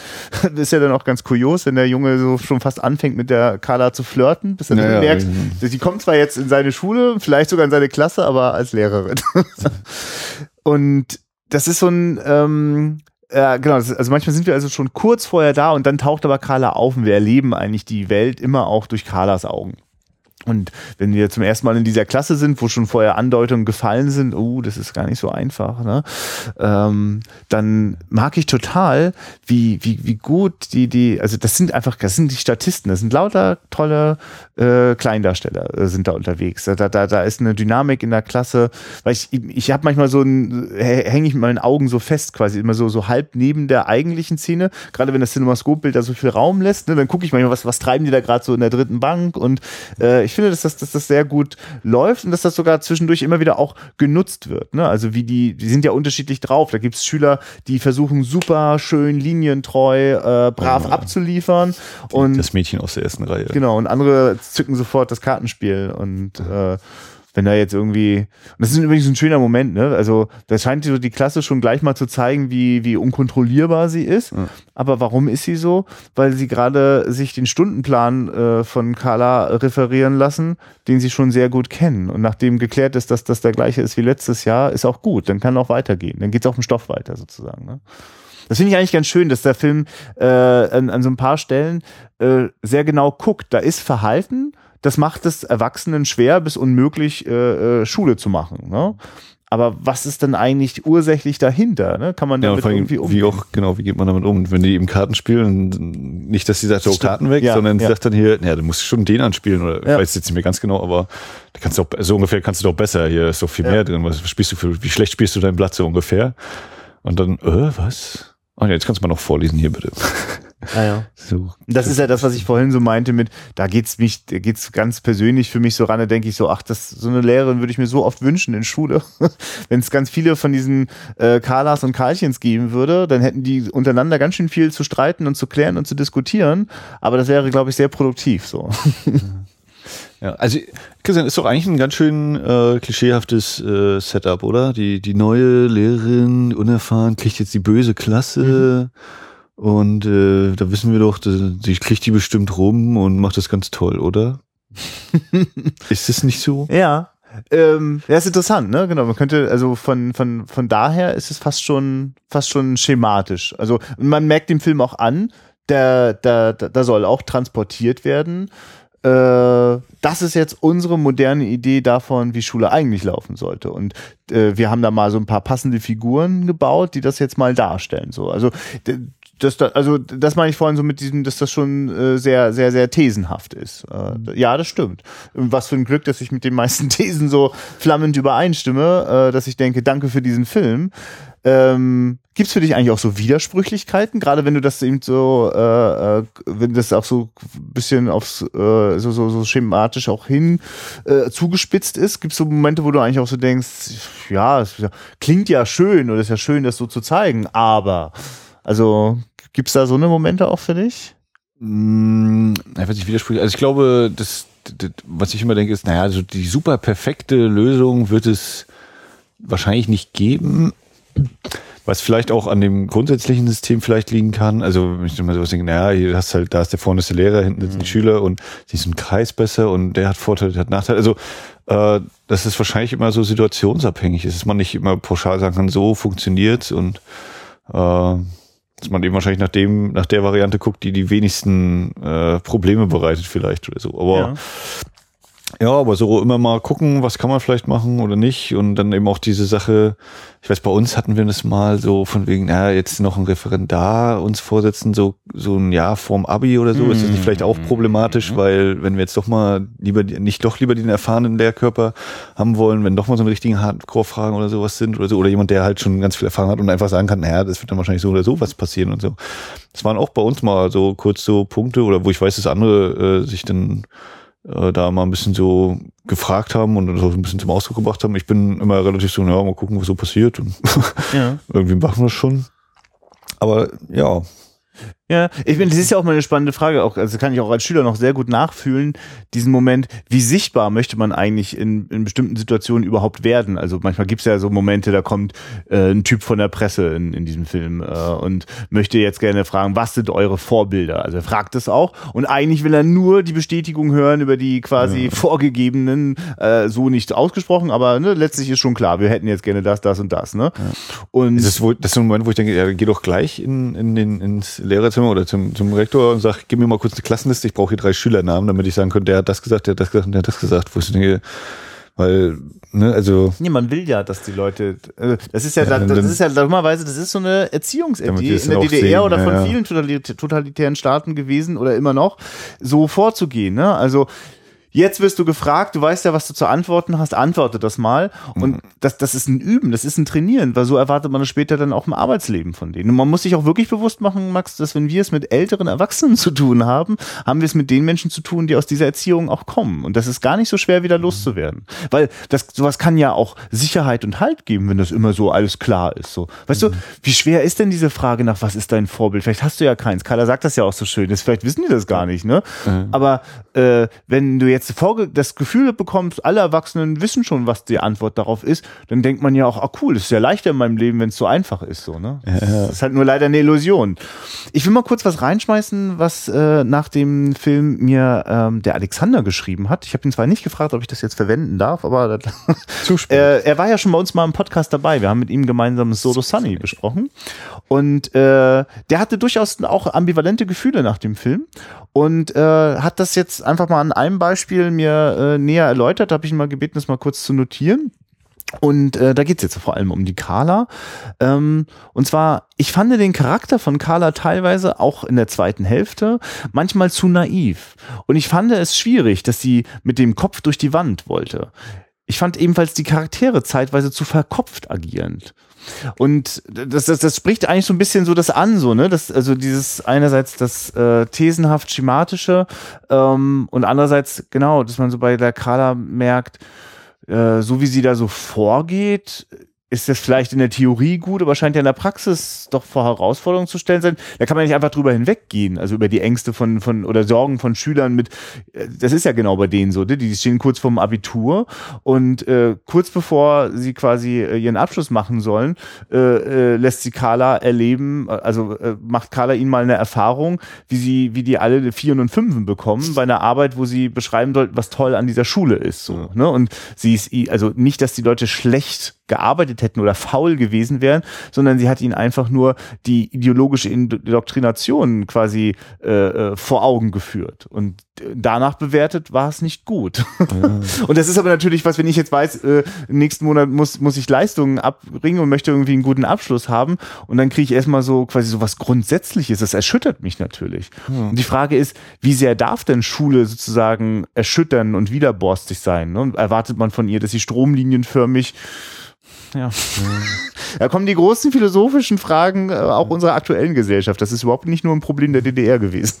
Ja, also ich erinnere mich zum Beispiel an Biologieunterricht, war bei mir zum Beispiel, äh, es werden Tafelbilder ohne Ende herangeschrieben. Man schreibt die ganze Zeit ab. Nebenbei erklärt die Lehrerin, so, dann, wenn sie dann das fertig erklärt, fragt sie, gibt es Fragen? Und man selbst hat gerade das, glaube ich, abgeschrieben und dann denke ich mir so, hm, wahrscheinlich, aber ich habe das jetzt erstmal gerade abgeschrieben. Also ich mache jetzt gar nicht die Lehrerin an sich zum Vorwurf, also dieses, die hat jetzt gerade diesen ganzen Stoff und das, ja, dann lernt es mal so zum nächsten Mal. Also Biologie war wirklich viel bei mir eher so, wenn, dann musste es auswendig lernen, aber das, dieser Verständnisprozess und so, das war, hm, naja, also weiß ich zum Beispiel auch nicht. Das war auch so eine Form, wo ich starke Probleme mit hatte. Das hat sich dann auch in den Zensuren geäußert. Mhm.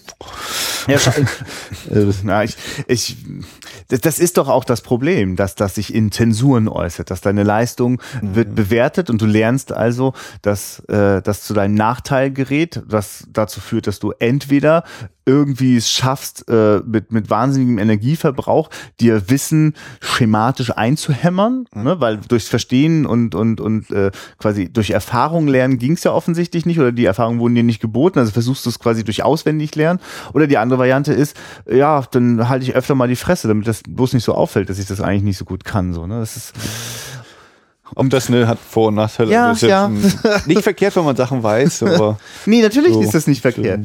Ich, äh, die Frage ist halt, worauf es ankommt. Und, ähm, und, und, und, da jetzt äh, ist, das macht die Geschichte halt für mich, macht die das sehr universell. Damit ist es eben nicht mehr nur eine Geschichte einer, einer jungen Lehrerin zur DDR-Zeit, die versucht anzukommen und dabei auch an Grenzen des Systems stößt, sondern das sind durchaus Grenzen, die es heute genauso gibt. Ja, das sind sehr universell. Und ich, ich, genau, ich finde auch, dass es das wert ist, das immer wieder zu besprechen und auch wenn ich quasi mit vielen äh, von Carla geäußerten äh, Gedanken sehr gut mitgehen kann, äh, wäre ich auch total, also würde ich mich eher freuen, dass es dazu einen Diskurs gibt. Also ich würde ja auch nicht interessieren, so, das ist jetzt richtig und dann soll das nun wieder alle auswendig lernen und so funktioniert das ja natürlich ihnen für mich nicht. Und ich mag das, dass der Film äh, Carla einen so unglaublich krassen Fehler zugesteht. Das ist wirklich toll. Also vielleicht lass uns einfach da mal kurz schon hinspringen, ja. Also dass Carla äh, bei einer Feier Feier der Schüler ne, sich überreden lässt, da hineinzugehen und da mitzutanzen, ja.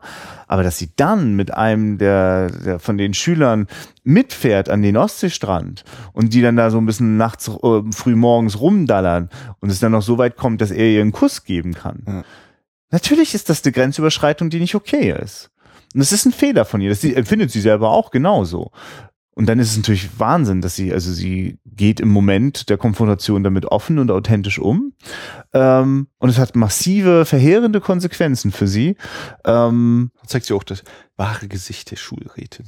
Also dieses, äh, wie sie erst, also in dieser Verhandlung sagt sie ja zuerst zu ihr so, also genau, wir sind Ja, im, ja, im, im, im. Rektorzimmer. Der Rektor ist da, also hier Hans Hartloff, äh, äh, Kalla und halt die Schulrätin. Ja. Und die Schulrätin, die erst noch so sagt, naja, wir müssen es ja nicht erwähnen, es weiß ja keiner, ne? Und dann sagt Carla irgendwie so, ja gut, und, und dann sagt auch Carla quasi so sinngemäß, es weiß ja keiner. Und dann sagt die Schulrätin, ja Moment, also ich hab's ja jetzt, ich habe jetzt auch den Brief gelesen so ungefähr und so einfach geht das auf einmal nicht. Ne, weil, Carla, das können wir nur unter den Tisch fallen lassen, wenn du das machst, was ich dir gerade gesagt habe. Sonst äh, kann ich das ja sagen. So ungefähr, wo ich so denke, ja, genau.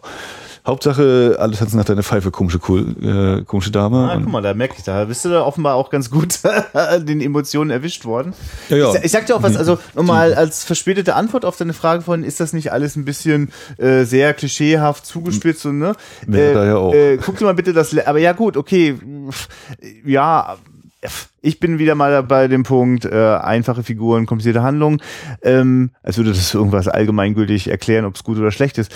Jedenfalls, die, dieses letzte Kapitel, das der Film äh, äh, sich traut, finde ich, äh, macht es das sozusagen wert, die Dinge sozusagen äh, äh, sehr klar strukturiert und vielleicht auch vereinfacht, zugespitzt äh, äh, anzunehmen, weil ich meine, das ist nun wahrlich kein Happy End, worauf das hinausläuft. Und äh, ich als Zuschauer habe damit zu tun in dem Moment, also weil ich krieg ihm keine moralisch äh, lupenreine, perfekte äh, Hauptfigur präsentiert, so, ne, an der, an der die Schwächen der anderen sichtbar werden, sondern sie ist genauso schwach wie alle anderen um sie herum auch. Nur, dass die anderen in der Regel damit heftig beschäftigt sind, diese Schwächen zu verstecken oder sie selbst auch vor sich selbst zu verdrängen. Und da passt es natürlich grandios, die andere Ambivalenz dieses Films, dass der Hans Hartloff äh, ungeklärt, äh, also es gibt von dem Hans Hartloff ein Foto, das ihn zeigt in wunderbarer SS-Uniform mit dem Hitlergruß. Das haben die Schüler irgendwann mal beim Rumwühlen auf dem Dachboden der Schule entdeckt. Und das ist so ein Foto, äh, dazu gibt es einfach ganz verschiedene mögliche Interpretationen. Der Hans Hartloff sagt ganz klar, na, das war so ein Theaterstück. Sieht man ja auch gleich, die SS-Uniform ist nicht ganz passend so zur Zeit und wie auch immer, ne? Aber äh, es liegt auch total im Raum, pf, weiß nicht, passt ganz gut so hin, dass der das auch Also, also wie, genau, wie, wie du würdest ganz konkret sagen, äh, es ist seine Geschichte, oder das ist die Geschichte, die er erzählt, aber ob so ist, äh, bist du sicher? Will- glaubst du ihm oder? Ist- äh, sag mal, Nein, ich glaube ihm so nicht. Ich glaube an eine Verstrickung in der Nazizeit, so wie eine Verstrickung mit der Nazizeit eine ganz klare Selbstverständlichkeit für alle Menschen in dieser Zeit gewesen ist. Also äh, die Verstrickung kann ja auch verschiedene Konsequenzen haben und ich kann ja auch sein, dass er nachdem er diese Uniform einmal angezogen hat, äh, danach in den Untergrund gegangen ist. Also das, ich, ne, also äh, das wird halt gar nicht weiter erläutert, aber es ist auf jeden Fall ein Punkt, mit dem er sich nicht mehr beschäftigt hat und den er auch, mit dem er sich nicht mehr beschäftigen wollte. So empfinde ich das. Und ähm, Also, du hältst die Theatergeschichte für vorgeschoben. äh, ich könnte mir vorstellen, dass das äh, Theaterstück so, wie er es beschreibt, auch stattgefunden hat und das vielleicht auch das Foto von dem Theaterstück ist. Also das meine ich nicht. okay. Ich, aber ich meine, dass er quasi die Frage, die da eigentlich sich an ihn stellt, in dem Moment, wo das Foto thematisiert wird, er nicht vollständig beantwortet. Und vielleicht auch nicht vollständig beantworten kann, weil wenn er sie vollständig beantworten kann, kommt er möglicherweise an einen traumatischen Bereich seiner Persönlichkeit, also der durch Trauma äh, quasi unzugänglich ihm ist, weil er, ich meine, keine Ahnung, ist doch vollkommen klar, dass wenn du in der Nazizeit in irgendeiner Form also das, das ging ja so, ich meine, es hat ja schon gereicht, wenn du gesagt hast, ja, nebenan, das sind Juden. So, also dann, dann, du lädst dir so unfassbare Schuld auf. Wie kannst du damit, wie kannst du das überleben? Du kannst das eigentlich nur überleben, indem du es irgendwo verschließt und versteckst und äh, selber gar nicht mehr rankommst. So, ne? Und deswegen brauchst du auch Geschichten. So und deswegen brauchst du vielleicht auch noch mal ein Theaterstück zehn Jahre später, in dem du noch richtig gut den Hitlergruß kannst. Ne? Also also bei mir kribbelt's auf. Stellen sich die, die, die, die, die, die Haare so richtig auf äh, und krieg Gänsehaut und weiß, es wäre so schön, wenn wir nicht in einer Welt leben würden, bei der äh, sofort mit Schuldzuweisungen und, und, und, und, und also Leute sofort in Misskredit gebracht werden, weil es ist vollkommen klar, was immer er erlebt hat, wenn er darüber offen sprechen würde, tschüss. Also dann würde er seine Existenz verlieren in der DDR. Weil war ja alles Antifaschismus. Gab's ja keine Nazis. Und dann noch als Rektor einer Ja, Schule. ja, ja also, also aber ich, ich finde, also was ich mag an dem Film ist, dass die eigentlich für mich wird diese ganze Komplexität wird kurz mal berührt. Die ist da und sie wird nicht dadurch aufgelöst, dass es eine einfache Antwort gibt. Danke dafür. Also das genau, wäre auch erstmal mein Punkt zu dieser Geschichte ist, dass es eben vom Zuschauer abhängt, was er sich äh, Ja. selbst beantwortet, weil eine konkrete oder wir sehen nicht, wie dieses Foto tatsächlich entstanden ist. Wir haben eben nur die Aussage vom Rektor, so und so war das mit diesem Foto und nun darf jeder selber entscheiden, Mhm. glaube ich ihm oder ist es halt doch so vorgeschoben oder stehe ich ihm halt trotz, auch wenn er nicht immer der sympathischste ist, gestehe ich ihm trotzdem zu, doch, das wird schon so gewesen sein. Also das, das finde ich dann schon sehr gut, ja, dass da eben nicht diese plumpe, es war tatsächlich so, es war doch nicht so, er hat gelogen oder nicht, sondern das ist eben so im, ja, vielleicht war es so, vielleicht auch nicht und was, was hilft es mir eigentlich, wenn ich es jetzt wüsste? Wäre vielleicht auch die Frage. Aber fest steht natürlich auch, um nochmal so auf so diese, äh, einfach den, den Film selber und die Inszenierung äh, und die Dramaturgie einzugehen. Diese Momente, wo dieses Foto auftaucht, dieser Moment, wo diese Party plötzlich ist und äh, der Junge sich fragt, fahren wir in die Oststadt, da, da merkst du natürlich, da, da gehen schon die ganz großen, dicken Zahnräder der Dramaturgie so ineinander. Ne? Jetzt muss das, damit dann das nächste passieren kann. Also das ist an der Stelle wahrlich kein, kein feiner Film so, ne? Dem Die, die, das Mädel, das eigentlich auf den, den Schüler steht, Ja. das ist doch äh, die aus Denk bloß nicht heulen. Ganz genau. Die Machen wir so sehr. Ja. Und ja, die, die darf wirklich nur das sein. Sie darf nur die, das Mädchen sein, die eigentlich diesen Jungen liebt aus der Klasse, die äh, äh, eigentlich auch eher linientreu ist. Das kann man jetzt nur vermuten, aber äh, die auf jeden Fall denn aus Eifersucht heraus äh, äh, sozusagen, ich meine, so wie sie denn in, an, sie schreibt dann einen Brief mitten im Unterricht, wo das offenbar thematisiert wird und sie will dabei entdeckt werden. Mhm. Also, ne, es ist, also vielleicht ja auch nicht, ne, so nach dem Motto, hier lass das Schicksal entscheiden, ob das rauskommt oder nicht. Aber also das ist t- total bedauerlich, dass die darf nur das sein. Da gibt's schon so ein, zwei Momente in dem Film, die die sind einfach nur dafür da, damit das nächste Zahnrad äh, sich weiterdrehen kann. Also da habe ich auch großen Respekt vor. Ich wüsste wirklich nie, also ich, ich staune, wenn dann Filme das auch noch schaffen, dass das einfach nur so dahin fließt, also fast beiläufig, aber so gut gebaut ist. Das beeindruckt mich dann auch sehr. Ja, ja. Ja. Ich lasse ja, ich lasse ja keine, ich lasse ja keine Kritik an diesem Film ran. Und weiß natürlich um seine, um seine äh, äh, Gro- Grobheiten. Ne? So. Ja, Was mir auch sehr im Kopf hängen geblieben ist, ist dieser Satz, äh, jetzt geht der Film wieder von vorne los oder so, wenn sie toll. den ersten, in Anführungszeichen, Rückschlag erleidet und dann kommt einmal kurz, hallo, Metaebene und dann, Ja. deswegen Film von vorne. Hm, Meinst du das jetzt ernst? Äh, ja, tatsächlich, der Film fängt quasi in gewisser Ja. Hinsicht ja eben wirklich von vorne nochmal Und an. weißt du, warum ich das so mag? Weil das auch die Zuschauer anspricht, die wirklich zwischendurch gesagt haben, Carla, jetzt halt doch mal den Rand. Du kannst dich ruhig mal zusammenreißen. So schlimm ist das doch jetzt gar nicht. Helf doch den Schülern, dass sie gut durchkommen.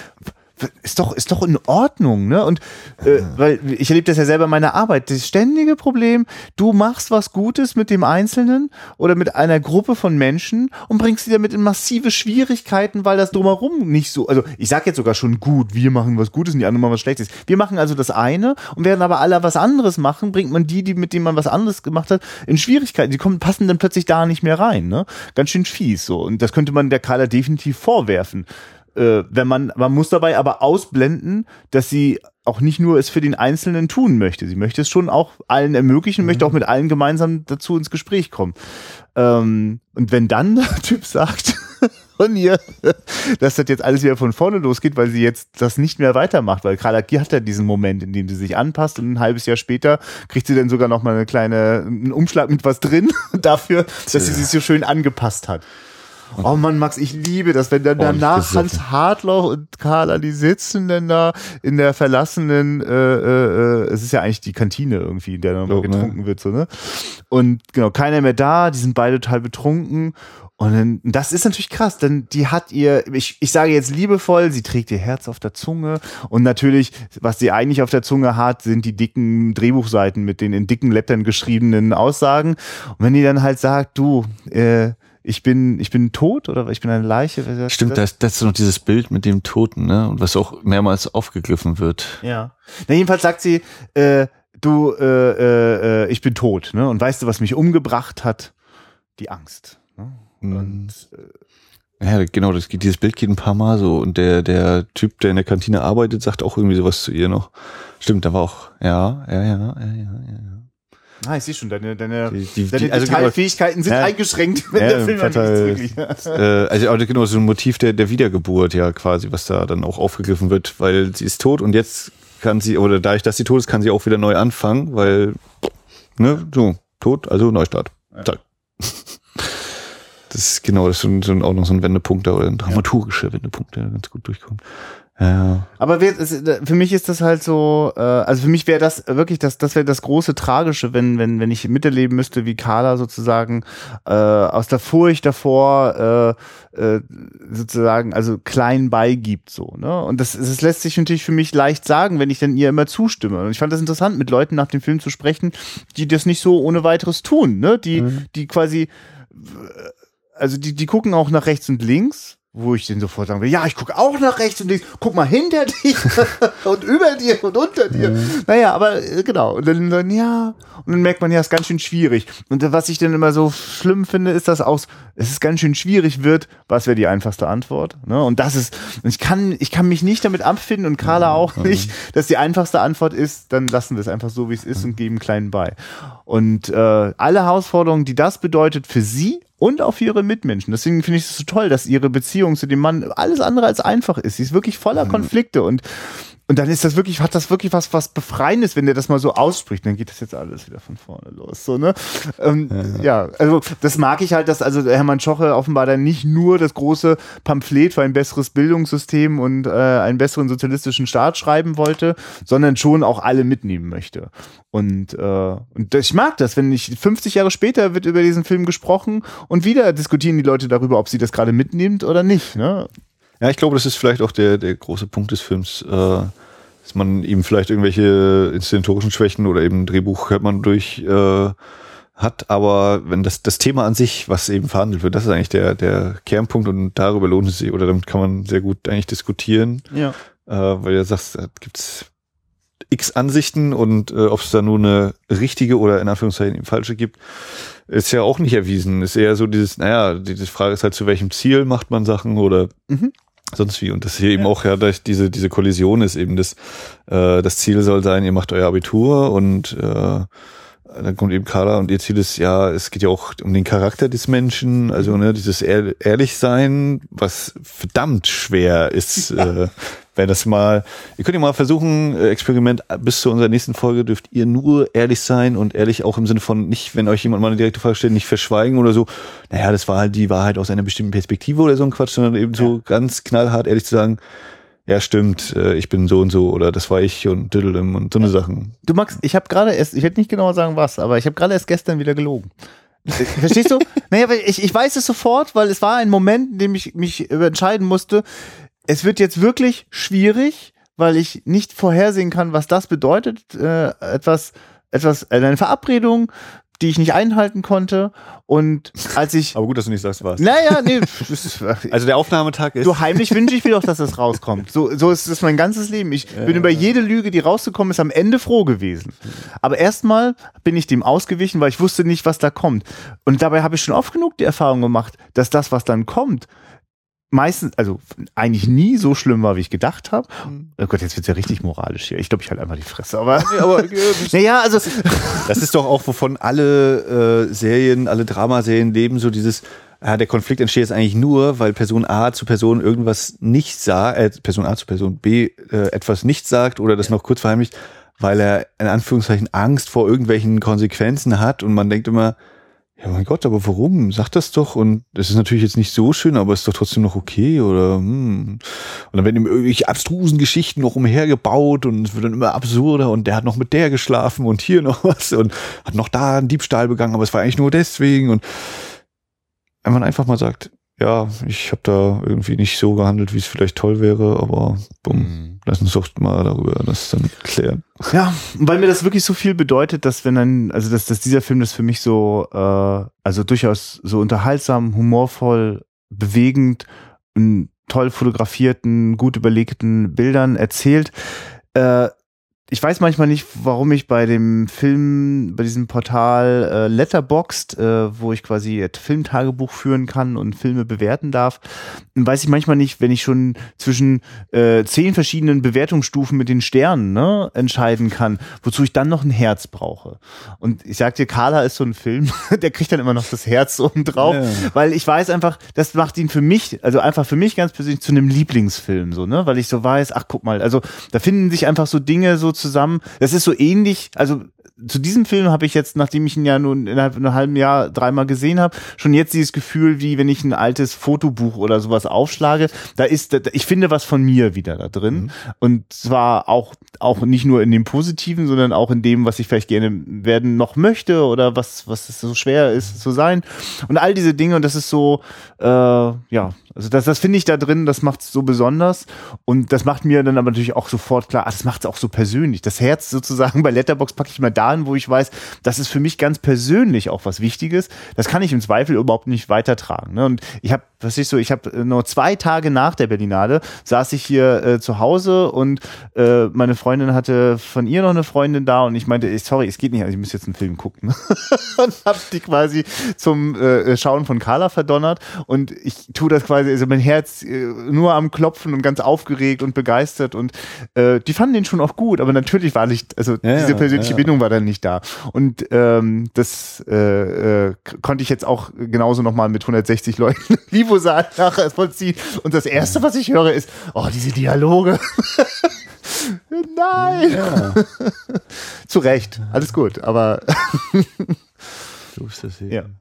Ja, das äh, Thema Lieblingsfilm anderen Menschen zeigen, das, äh, da muss man schon, das muss man auch lernen, den Umgang damit, dass man ja. sich sagt, naja, so jetzt, es ist doch, also wie irrsinnig die Annahme, dass der dann da hinterher aufsteht, der Arsch verläuft, jawohl, ja Mann, der ist es. Sondern dass eher sowas kommt wie, ja, war in Ordnung. Mhm. Im besten Fall kommt halt noch, ich kann verstehen, warum du den so toll findest. Ja. Aber jetzt möchte ja. ich bitte mir eine Stulle schmieren. Genau. Und, und ich würde dich auch nicht mehr so sehen wollen. jetzt, wo ich weiß, warum du den so äh, gut findest. Ja, ja. Nee, aber genau, das, das äh, ja, auch, auch da, auch da muss man äh, sich selbst erziehen und äh, lernen, damit umzugehen, dass, ja, wenn eben, oder wenn man einen doofen Film gesehen hat und dann liest man irgendwo bester Film aller Zeiten und dann guckt man, ach so, das ist halt jemand, der 16 ist und, und dann fällt bei mir natürlich die Klappe, ja, bester Film aller Zeiten von den 200 gesehenen, die du vielleicht in deinem ja. Leben bisher gesehen hast. So. Also diese, diese Einung, wenn ich jetzt zum Beispiel sage hier, ich habe mein Manhunter ist der beste Film, der hier gedreht worden ist und dann ist ja natürlich auch klar, ich habe vielleicht 1200 Filme gesehen in meinem ganzen Leben. So. und es gibt auf dieser Welt, ich nehme an, zwei Millionen. So. Und dann kann jeder für sich selbst ausrechnen, wie, wie äh, valide ist so eine Aussage von wegen, das ist der beste Film aller Zeiten. Selbst wenn, oder wenn so eine Jury das zusammenstellt. Auch da sind nur Menschen dahinter, ja. die nur so und so viel Zeit hatten, mal einen Film zu sehen und wer weiß in welchen Umständen und bla bla bla bla bla. Und eines Tages landen wir, weiß ich nicht, im Independent Film Festival von Kuba und merken, boah, krass, was da seit 30 Jahren geht. ja. ja, gar keine Frage. Ja, ähm, da habe ich gerade doch vielleicht schon wieder so eine spontane Reihenidee, die wir nie umsetzen werden. Filme, die ich mit 16 für die geilsten Filme aller Zeiten gehalten habe. Da hätte ich, da hätte ich wirklich, da hätte ich noch so ein paar Sachen, da könnten wir mal ein bisschen durch John Woo durchgehen. Aber ich glaube, da ist bei mir schon fast eher das Problem, ich weiß nicht genau, wann ich diese Filme gesehen habe. Aber nee, nee, ich meine, nee, ich meine, ach so, aber, du, ja, du, du wirst doch noch wissen, was du mit 16 gesehen hast. Das weißt du doch noch, oder nicht? Bin ich mir nicht ganz sicher. War ich da 16? Ja, also wenn, Scheiß wenn ich dann ja, nämlich anfange. Okay. In der Jugend. In der Zeit, wo du es manchmal noch verheimlichen musstest, dass du gerade ja. den Film gesehen hast, weil du also den noch nicht sehen durftest. Ich war zum Beispiel bei äh, Fluch der Karibik, war ich, glaube ich. Warst du auch nicht geflasht, ja? Vier oder fünf Mal im Kino. Ja. Aber ich glaube, ich habe den Film nur einmal mehr als die Hälfte mitbekommen. Ähm, okay. ja, dann war da was anderes. ich alleine gesehen habe. Alles klar. Also das ist ja großartig. Ich habe eine sehr schöne Erinnerung an ja. diesen Film, ohne dass ich jetzt sagen könnte, der das Film wäre super toll. Das ist ja toll. ja, ich habe eine sehr schöne Erinnerung an den dritten Teil von Flucht der Karibik. Da bin ich nämlich nach der Hälfte mit meiner Freundin raus und der hat was viel Besseres vor, weil wir gedacht haben, das müssen wir nicht im Kino machen hier. Ach schön. Ja, das. Äh aber genau, aber so Filme, von denen man denkt, die sind total geil und dann, ja, wenn ich die jetzt nochmal wieder gucke, oh, wer weiß, was dann passiert. Also ich weiß zum Beispiel mit 16 was ein Film wie Bullet in the Head bei mir, ne? Also wirklich so, boah, krass und oh, und wirklich unfassbar oft geguckt. Und das, das ist unmöglich, dass der Film das sozusagen wirklich trägt. So, dafür hat es einfach, äh, also aber es ist sozusagen, also das wäre glaube ich mal eine interessante Begegnung. Ähm, äh, ja, also oder das, das Ding aus einer anderen Welt ist eigentlich auch so ein Film. Mir fällt gerade ein, dass mich neulich noch mal jemand drauf angesprochen hat, der auch dann wirklich 20 Jahre später das Ding aus einer anderen Welt guckt, von John Carpenter und wirklich verblüfft war, gerade weil es auch mit einer Person geguckt hat, die das denn noch gar nicht kannte, dass es krass war, nicht mehr den Kontakt zu der Begeisterung von damals wieder Ja, ja, natürlich. können. Ne? Also, Ganz, ganz anders und man ist hier- und ich habe mich trotzdem bei der Kinosichtung sehr gefreut. ja, ja, genau. Und ich habe trotzdem festgestellt, ach schade, ja, es ist dann trotzdem einfach, es verändert sich dann eben auch mit. Und bin ja auch froh, weil ich immer wieder neue Filme entdecke. Das Geile ist, wir entdecken sie oft in den alten neu, ist alles gut. Ja, aber das, das ist, gehört dann eben auch so Ja. dazu. Diese soziale, also äh, das war eben genau zu diesem Punkt, hat es vielleicht total super gepasst. Ich habe zum Beispiel auch äh, OC California hatte mich als Serie total gut erwischt, weil es eben auch so diese Zeit war, ja, die Schule nähert sich dem Ende und äh, ich lebe auch in Kalifornien am Strand in so einer Superhütte. Hier war es Beverly Hills 1910. Ne? Also mal abgesehen von den, also ich meine, ich hatte, äh, also was jetzt so, ich, ich hatte nicht finanzielle Probleme im Sinne von, ich hatte, meine, wir sind jetzt nicht, wir sind jetzt kein Clan und unsere, unsere, unsere Familie gehört jetzt nicht hier irgendwie ein Immobilienimperium, aber ich kann jetzt nicht sagen, dass, dass wir arm waren oder sowas. Also Ja, komisch umständlich. So, Ja. also schon da relativ äh, gut behütet in der Hinsicht aufgewachsen und aber es hat irgendwie so mich mich erwischt so und wenn ich das jetzt noch mal gucken würde, weiß ich nicht, ob ich dann immer so denken würde, ja, oh, das war damals so schön, aber heute hm, so vielleicht anders. Also Hm. Bin mir auch gerade nicht sicher, ob ich dieses Erlebnis im Podcast dokumentieren möchte, wenn ich ja meine liebgewonnenen Dinge wieder demontieren muss. Die können so bleiben, wie sie damals empfunden wurden. Ja, also das ist ja auch so diese Frage, ne? ändert sich das in dem Sinne, also die Erinnerung, macht's mir die kaputt? Oder ist es einfach, ich sehe es wieder und ich kann jetzt eben sagen, na, da sind halt so Schwachstellen, aber ich weiß auch, dass ich das damals vielleicht auch unbedingt übersehen wollte oder Ja. darauf gar nicht darauf geachtet habe, weil ich kein- ja. ne, so filmwissenschaftlich äh, so auch gar nicht den, den Anspruch hatte oder so.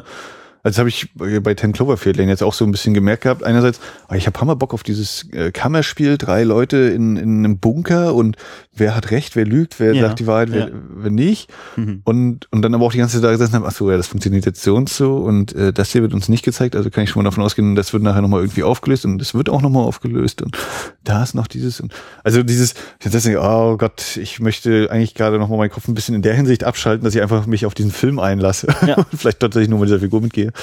Ähm, Ja. ja. Du, genau, und um den vielleicht auch den, den äh, äh, Lieblingsfilm äh, Einschub hier gleich auch damit so ein bisschen zu beenden. War, war das eine gute Rolle für John Goodman eigentlich in dem Film? Oder ist er gar nicht so präsent? Achso. Äh, der hat schon, der hat schon Doch, seine ne? Präsenz, ja. Ja, ja. So. Also ich habe ja Oh nur, Gott, nur immer, immer diese spoilerlastigen Filme, wo dann immer keiner so richtig antworten kann, weil Nein, also er, er spielt da eine der, der Hauptrollen. Ja, also, okay, äh, genau. Ja, weil, ich, weil du ja gerade vom Kammerspiel gesprochen hast, dachte ich, ach, das macht vielleicht wirklich zum interessanten Schauspielerfilm. Frag mich halt noch, ja, ich habe ihn halt nur auf Deutsch gesehen, deswegen halte halt ich mich dann immer ein bisschen zurück, Ah, was so ja, okay. Schauspielerleistung angeht, aber äh, es gibt einfach herrlich absurde Momente. Also es gibt, ich weiß gar nicht mehr. Ja, so ungefähr äh, zwei verbünden sich gegen den dritten kurz und dann der dritte so völlig, ach komm, lass uns mal Musik hören und fängt halt an zu tanzen und das Mhm. wirkt jetzt so natürlich völlig absurd, so dieses, äh, die beiden sind aber gerade gegen dich, du kannst jetzt nicht, oh Gott, tanzen und dann ist aber so eine total lustige Szene, wie er da tanzt. Ja. Also Ja. quasi damit sozusagen auch im, im, im breiteren Sinne ein guter Film, ja? Würdest du das sagen? Kann man den Äh, ich finde den auf jeden Fall, würde ihn als sehenswert einstufen. Ich war von Cloverfield damals nicht so angetan, beziehungsweise habe den auch äh, erst nach seiner Kinoauswertung mal gesehen und habe halt viel damit gehadert, dieses, warum hat er jetzt immer noch die Kamera dabei? Mhm. Ganz, ganz ehrlich, also klar, es ist ein Monster, also es ist jetzt nicht real, aber dieses, Ah, ja. also jetzt sagst du, und dann sagt er noch, ich nehme trotzdem die Kamera mit oder so, Ja, um, ja. damit es auch eine da, äh, Begründung ist, was innerhalb des Films dann eben die Begründung ist, aber ich mir halt denke, ja, das ist ganz schön schwache, dumme Begründung, die ich ihm leider nicht abnehme. Und, und in Cloverfield Lane ist halt wahrscheinlich immer noch die Frage, spielen das tatsächlich im gleichen Universum oder haben sie halt nur, um das marketingtechnisch äh, so eine kleine, vielleicht mal so eine Reihe aufzubauen, äh, Filme aus dem Cloverfield-Universum, dass du eben Filme guckst, äh, die du sonst, wenn er den Namen nicht hätte, nicht gucken würdest. Und ich wollte ja eigentlich darauf hinaus, äh, man kann sie sich angucken, ich hatte ja beim Ende ein bisschen gehadert, äh, konnte es aber im Sinne des, des äh, Bogens, der über die eine Figur erzählt wird, völlig nachvollziehen und äh, fand es stimmig und ja, wer, wer Lust hat eben auf so Kammerspiel und ist, sagt, das jetzt die Wahrheit und ist aber irgendwie äh, weckt auch ganz schön Misstrauen so ein Fall. Also es geht halt damit los, die kommt dann halt, wacht in den Bunker, ist angekettet und er kommt dann rein, es gab einen Angriff. Ich weiß jetzt nicht, ob es die Russen waren oder die Marsianer. Und du denkst halt, okay, also mit Angriff hätte ich dir ja geglaubt, aber Marsianer, ernsthaft? Äh, jetzt bin ich doch ein bisschen verwirrt, ob du tatsächlich noch alle Schüsseln im Ja. Schrank stehen hast. Äh, und das, das geht eben immer schön so weiter und dann ist mal was, aha, die Aussage, also das so eben wie mit Hans-Hart Hartloff und seinem Nazi-Bild, hast du dann, okay, glaube ich ihm jetzt oder vielleicht stimmt's, aber trotzdem ist vielleicht trotzdem noch was anderes dahinter Ja. und ähm, so wirkt das auch da, dass die Figuren alle so ein bisschen den Charakter bekommen, dass man sich überlegt, ja, die, die sind halt so, wie sie sind und nee, das stimmt nicht alles, was der sagt, aber irgendwie doch, das vielleicht stimmt und wenn sie das sagt, stimmt das und ist das eigentlich richtig und der andere noch, der auch noch da ist und naja. Also genau so, so ein Spiel mit wem, wem glaube ich oder wem glaube ich nicht und daraus zieht sich sehr viel Spannung und das äh, macht er eigentlich auch ganz gut. Äh, ja. Ja. Klingt gut, klingt gut. Mensch, jetzt haben wir heute euch ein sehr breites Podcast-Angebot kredenzt. Ein äh, bisschen äh, Retro-Rückblick, Ein bisschen abschweifen. bisschen Aktuelles aus eurem großen Blockbuster-Kino, das dann auch mal nochmal ein Kammerspiel auf die Reihe kriegt. Finde ich Ich gut. wollte sagen, also es ist auf keinen Fall ein Blockbuster. Also Ja. das, Ja, die Geschichte ist auch, dass er lange als, als Valencia äh, den Titel hatte und dann Abrams irgendwie wahrscheinlich, als, ob es nur ein Marketing-Gag war, weiß ich Ja. nicht, äh, eben auf die kommt Pub Nights 10 Cloverfield Lane drauf als Titel und dann kriegen wir da mehr Leute mit so. Ja, bitte, ich finde das Aber- nicht doof. Also, Also ich, solche- ich würde ihn nicht als Blockbuster sehen. Also Ja. ich habe auch nochmal ein bisschen andere Variante der Definition von Blockbuster, was so die Ja, Studios und so machen, von wegen, hat so viel gekostet und spielt so viel ein und sondern wenn dann eben wirklich mal eine Schlange ansteht, das das ist Du weißt, ich bin gestern einfach so, so, so, so drei lieben Menschen begegnet, die, mit denen ich noch eine Stunde so draußen rumgesessen habe, ein bisschen Rotwein getrunken und dann meinten, ja, wir gehen nachher gleich noch ins Kino in die Spätvorstellung und so und gucken den neuen Captain America. Hm. Und, und die waren so, die waren nur so milde, also da war einer dabei, der hat alle Marvel-Filme geguckt. Da hat sie alle zu Hause stehen, hat sie auch alle, also hat alle Captain America-Sachen jetzt auch vorher nochmal geguckt, damit er auch schön drin ist und so. Und trotzdem waren die so in ihrer Erwartungshaltung einfach nur so lauwarm, so, ne? Ja, wir gucken uns den jetzt an und dann, ach scheiße, habt ihr die 3D-Brillen mit? Oh nee, oh echt, ist ja 3D, oh, wieder ein Euro extra. Und also es hatte so, es war, es war so kurz so davor, also das Gespräch hätte auch, weiß ich nicht, um die Burger bei McDonalds gehen können, so, ne? Man, man nimmt es und kann ihm auch nicht so richtig ausweichen, aber ach, eigentlich kennt man es auch schon. Es war so, es war, hatte so, es war so ernüchternd. So, ich finde es manchmal geil, wenn mir Leute begegnen, tolle Comic-Freaks so und ganz begeistert von erzählen. Mal vielleicht ein kleiner Podcast-Tipp, äh, Superhero Unit von Christian Steiner, ne? und Arne Geider. Ganz genau, also ne, das, da macht es eine reine Wonne sozusagen, mit welcher Begeisterung und Intensität sie sich da mit dem Thema auseinandersetzen und manchmal der Christian auch dem Arne sozusagen äh, äh, auch, auch viel abverlangt so mit der Begeisterung für die Themen und ne, aber also Bei mir nicht anders, oder? ja, ja, ja, nur ich habe da auch äh, hin und her gerissen. Hab, äh, Genau, also wir beide sind, glaube ich, nicht die, die größten Fans der aktuellen äh, Marvel, im Sinne Marvel Studios zu Disney Ja. gehören, Filme, Welle. genau, also ganz, ich- ich- genau, ganz aktuell spricht mich da tatsächlich gar nichts an. Ja. Also so, ich bin ja so halb bei den X-Men noch dabei, aber da habe ich auch schon leider, glaube ich, wieder ein oder zwei Filme verpasst. Der sechste Teil kommt jetzt, Apocalypse, meine Güte. Aber weißt du, ich hatte so das Gefühl, So. die werden, die haben vorher schon eher nur so lauwarm, die werden auch danach, wird man noch ganz kurz quatschen, dann war es das irgendwie. Und ich habe so das Gefühl, wahrscheinlich würden die in die, in die Cloverfield Lane gehen, so hätten die wahrscheinlich sogar ein bisschen mehr Substanz. Viel weniger aufgebauschte Erwartungsscheiße, gehst du rein und dann hast du plötzlich einen Film gesehen, bei dem nicht die halbe Welt untergegangen ist und, äh, oder vielleicht ja doch, weiß ich nicht, aber jedenfalls, äh, also diese Idee, dass äh, quasi Kino so viel sein kann und auch populäres Kino, also Unterhaltungskino. Ich habe überhaupt nichts gegen Unterhaltungskino. Ich, ich, ich liebe es, mich gut unterhalten zu fühlen. Und hätte mich Carla nicht immer wieder so gut unterhalten, weiß ich nicht, warum ich den Film zu meinem Lieblingsfilm erklären sollte. Weißt du, ich brauche das, ich möchte nicht, mich nicht langweilen und ich möchte auch nicht äh, langweilige Vorträge oder so, sondern ich will schon gepackt werden. Und äh, ich freue mich einfach, wenn ich manchmal das Gefühl habe, dass quasi äh, äh, an großen Starts aus Amerika es gefühlt immer wieder der gleiche Versuch nach einem richtig geilen Startwochenende kommt, so und was anderes Was scheinbar übrigens nicht. bei dem, bei dem America anscheinend total einschlägt. Also der ist in Amerika noch nicht gestartet, aber so rund um die Welt, äh, gerade in Südamerika bombt er gerade Startrekorde. Ich glaube, Was für eine krasse Idee. Der läuft in Amerika später an als im Rest der Welt? ist noch nicht gestartet, meines Wissens. Oder ist das immer, haben die gar nicht den Donnerstag als Starttag? Mm, Das kommt vielleicht auch dazu. Das Ah ja, okay, aber ja. der, der hatte noch, äh, der, der kommt noch in Amerika und äh, schwappt jetzt Ich sozusagen stelle mir gerade vor, wie diese große Masse. ersten Wellen schwappen jetzt eben. Ja, und ist das jetzt die Masse der, der, der lauwarmen, begeisterten jungen Leute, die da gerade Frage. Also der selbst in Deutschland hat er, hat er was besuchertechnisch, hat er, glaube ich, die ersten beiden Teile sofort äh, in die Tasche gesteckt. Also Ja. ich bin mir, ich weiß nicht, ob ich es richtig verstanden habe, ob er das Gesamtergebnis sozusagen von denen gleich geknackt hat zusammen. Aber, äh, oder ob es eben das Startwoch, aufs Startwochenende bezogen war, aber da hat er, also der erste America hatte wohl 100.000 Zuschauer. Das ist jetzt wieder dieses, einerseits finde ich es ein bisschen interessant, über so eine Zahlen zu sprechen, aber andererseits ist es halt nicht konkret was, was mit dem Film zu tun hat, weil Ja, ja. die Qualität nicht aussagt. Und er hat jetzt, glaube ich, fast eine halbe oder über eine halbe Million Besucher gehabt am Startwochenende in Deutschland. Und wie gesagt, hier Brasilien irgendwie äh, beste Start aller Zeiten und ich glaube in Chile oder so auch noch in Südamerika. Und der eine meinte aus der Gruppe noch so, ja, er hat vorhin nur schon mal kurz auf so einer illegalen Streaming-Seite schon mal reingeguckt, ist schon irgendwie ganz nett. Und, und dann merke ich so, ach krass, ja, also äh, hab ich ihn gefragt, sag mal, wenn der jetzt auf Netflix jetzt kommen würde, ne, legal so, ne, würdet ihr denn eigentlich zu Hause bleiben oder würdet ihr ins Kino gehen? Ja, dann würden wir hier im Wohnzimmer gucken, so, ne?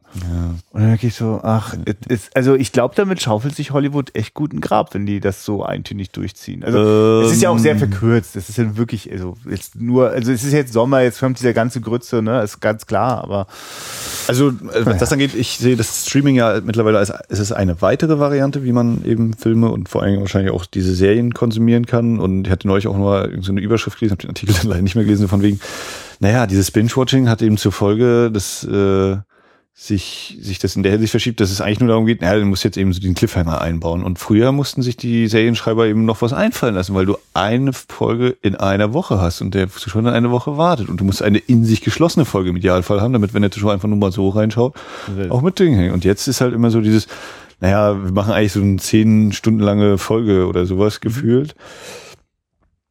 Ja, weiß nicht. Und also ich glaube ja, dass ich, wenn man eben diese, diese das Screening Room oder wie das Ding heißt, wo er eben das parallel zum Kinostart für 50 Dollar anbieten will oder so eine Sachen, ähm, ist wahrscheinlich für bestimmte Regionen auch nicht verkehrt. Äh, das Kino ist nun mal standortgebunden, so eine große Leinwand, das geht nicht immer überall gleichzeitig. Ähm, ich glaube einfach, dass in dieser ganzen Diskussion, wenn dann eben kommt, ja, die Kinos pochen auf ihr Zeitfenster und auf den Aufwertungsrahmen, ich glaube, es müsste viel mehr versucht werden, die, die tatsächlichen positiven Aspekte von Kino äh, rauszuheben, Ja. noch von wegen Gemeinschaftserlebnis, äh, trotz toller Fernseher oder äh, Technik zu Hause ist ein Kino technisch überlegen. Das ist so, Punkt, wenn es ordentlich eingerichtet ist.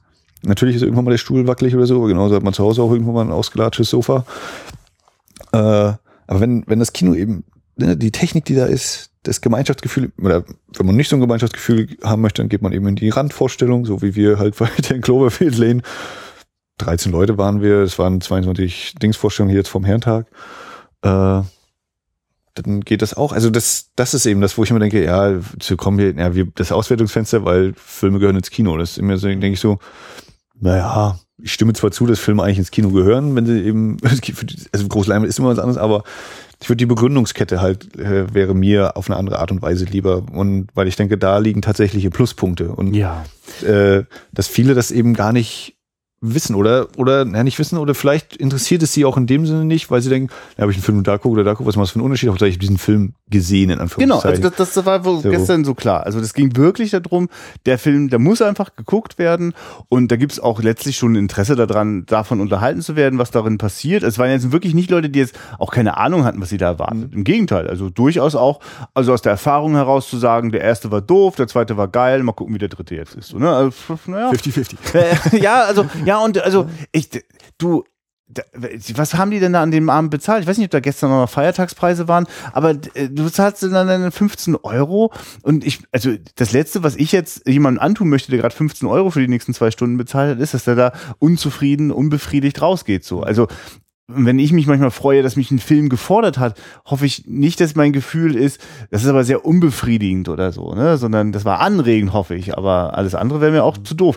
Ich meine, ich bin auch ein großer Freund äh, von, von dem Streaming. Ich bin überhaupt nicht kulturpessimistisch.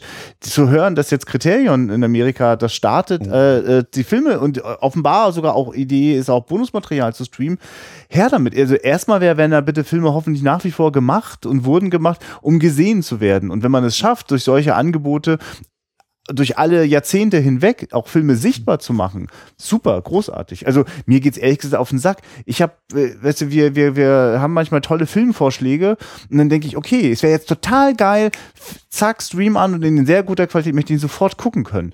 Und ich möchte auch bezahlen dafür, aber äh, dieses äh, ähm, ja, also äh, ich, ich, ich glaube, bei, bei dieser ganzen Kritik, äh, da, die ich gerade meinte mit Hollywood, ist es so im, äh, ich, also es gibt ja, genau, ich sehe das genauso wie du. Es gibt so fantastisch gute Gründe, Sachen in einem Kino zu gucken. Und ich weiß gar nicht, Hollywood hat auf jeden Fall Jahrzehnte gehabt, in denen die das für mich viel überzeugender auch geschafft haben, das zu tun. Den, also, keine Ahnung, wo ist der Ben Hur von heute? So, weißt du? Christian, er kommt. Äh, ja? Das Remake ist dieses Jahr noch dran. Das habe ich, nicht, hab ich nicht gemeint. hast, ja. du den, hast du diesen, hast du diesen CGI-Trailer noch nicht Nein, gesehen? Wo wirklich. wirklich also, das also der, ich nicht besser findet, der, der Trailer vom, vom, von der neuen Ben Hur-Verfilmung ist wirklich dieses, okay, wir nehmen jetzt die besten Szenen aus dem Ben Hur von William Wyler. Also wann ist der 59? Ja. Ist ja auch nicht die erste Verfilmung, gibt ja auch schon davor, ja. Stummfilm, alles. Äh, und ja, die packen wir jetzt in den Trailer. Also halt die, diese Ben Hur, ne? Wer halt wer Sklave, spielt, wer dann. Spielt denn, wer spielt denn den Ben? Ein Schauspieler. Ah ja, okay. Nee, äh, und dann, oh, ja, und das Wagenrennen und dann, äh, wie er da in diese eine Richtung guckt und das Licht ihn anleuchtet und ja, und dann reicht auch Trailer. Drei Minuten und ich habe das Gefühl. Also, ich meine, das ist ja wie mit die Mumie. Die kriegt jetzt auch nochmal, die letzte Filmung ist jetzt äh, 17 Jahre, 99 war hier Brian Fraser unterwegs äh, und Boris Karloff ja schon viel früher.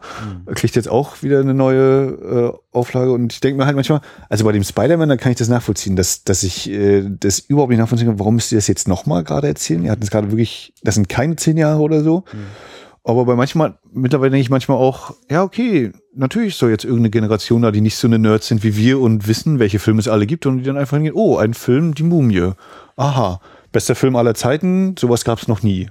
Du weißt, so. ich habe ich hab also ich, ich habe gar kein Problem mit, dass, dass Geschichten immer wieder nochmal für neue Generationen neu erzählt werden. Ich verstehe nur nicht, warum sie eins zu eins neu, also nacherzählt mhm. werden. Also ich, ja. die Ben Hur Geschichte ist ja nun wahrlich, hängt die ja nicht nur an Ben Hur und dem, was in der Bibel steht, sondern es ist doch einfach nur, also das, was da thematisch drin ist, ist da keine Lust da, das modern zu mhm. erzählen? Also wo ist bitte das Wagenrennen äh, der, der Gegenwart? Also da geht doch was. Ja, Fast so, ne? and Furious 1 bis 7. Ja, ja, ja vielleicht. Aber äh, also da wäre jetzt zum Beispiel eben sowas wie The Thing wahrscheinlich, da kenne ich eben die andere Verfilmung noch nicht und aber eben vor allem die Fliege fällt mir da immer ziemlich gut ein, weil die Vincent Price Variante und die ja. äh, Jeff Goldblum, David Cronenberg Variante, das sind äh, sehr ähnliche Geschichten, aber komplett anders erzählt. Also, ja, und schöne also Kinder eine, ihrer Zeit. Also das ne, also steht steht über beiden der gleiche Titel drüber und ist eigentlich auch in gewisser Hinsicht das gleiche drin, ein Wissenschaftler und eine Fliege, aber komplett anders erzählt. Also nicht dieses Gefühl, ach ja, äh, ist jetzt eben aus Schwarz-Weiß mit Farbe oder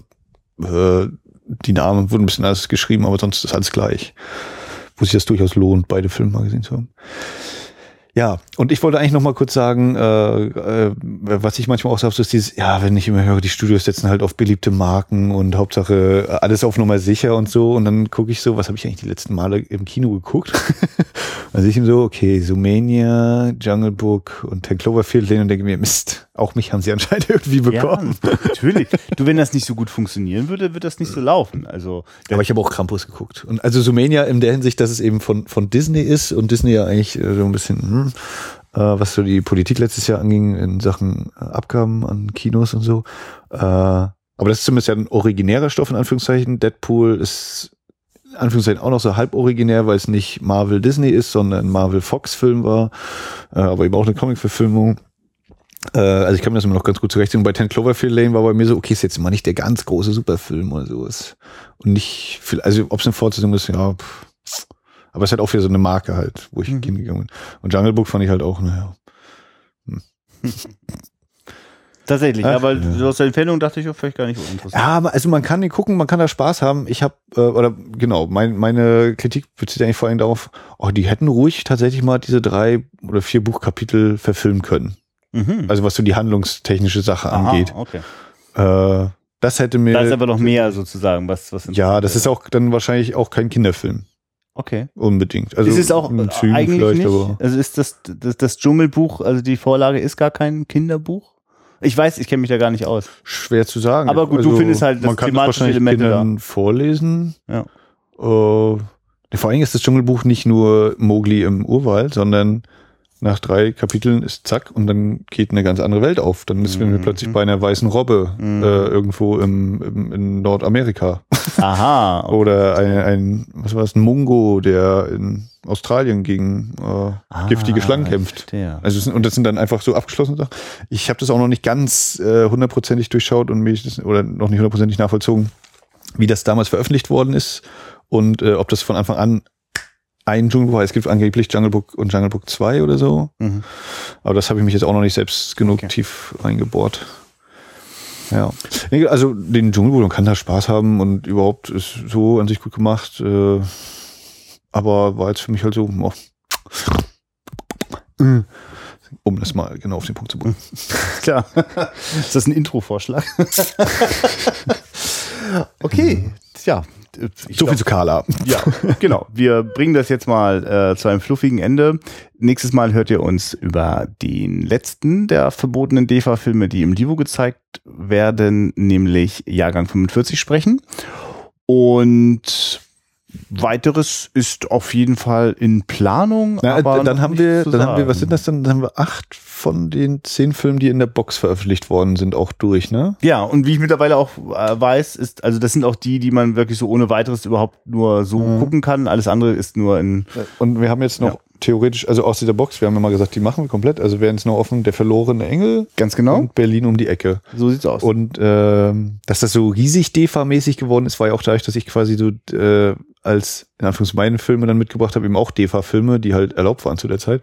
Und ich glaube, ich werde dann jetzt quasi, wir können es ja mal wieder im Anführungszeichen Wechsel machen, dass ich jetzt so andere Filme reinstreue, ah, andere äh, Filme. die nicht von der DEFA sind. Das, das auch Was könnte das sein? Hast du da schon konkretere Vorstellungen? ja zwei, drei, die ich noch äh, mir mal gekauft habe vor einiger Zeit und denke, oh, die könnte ich jetzt langsam mal gucken. Hm, alles klar. ja. Ja, na, dann Und habt M, ihr doch M haben wir ja auch schon reingestreut jetzt. Genau. Und deswegen geht das schon wieder ein bisschen mehr in den Wechselrhythmus gut rein. Ja, aber wir müssen unsere Hörerschaft auch weiterhin fordern. Und ihr dürft es mit uns genauso machen. Also, schreibt uns, was ihr drängt, was ihr meint, was ihr wollt.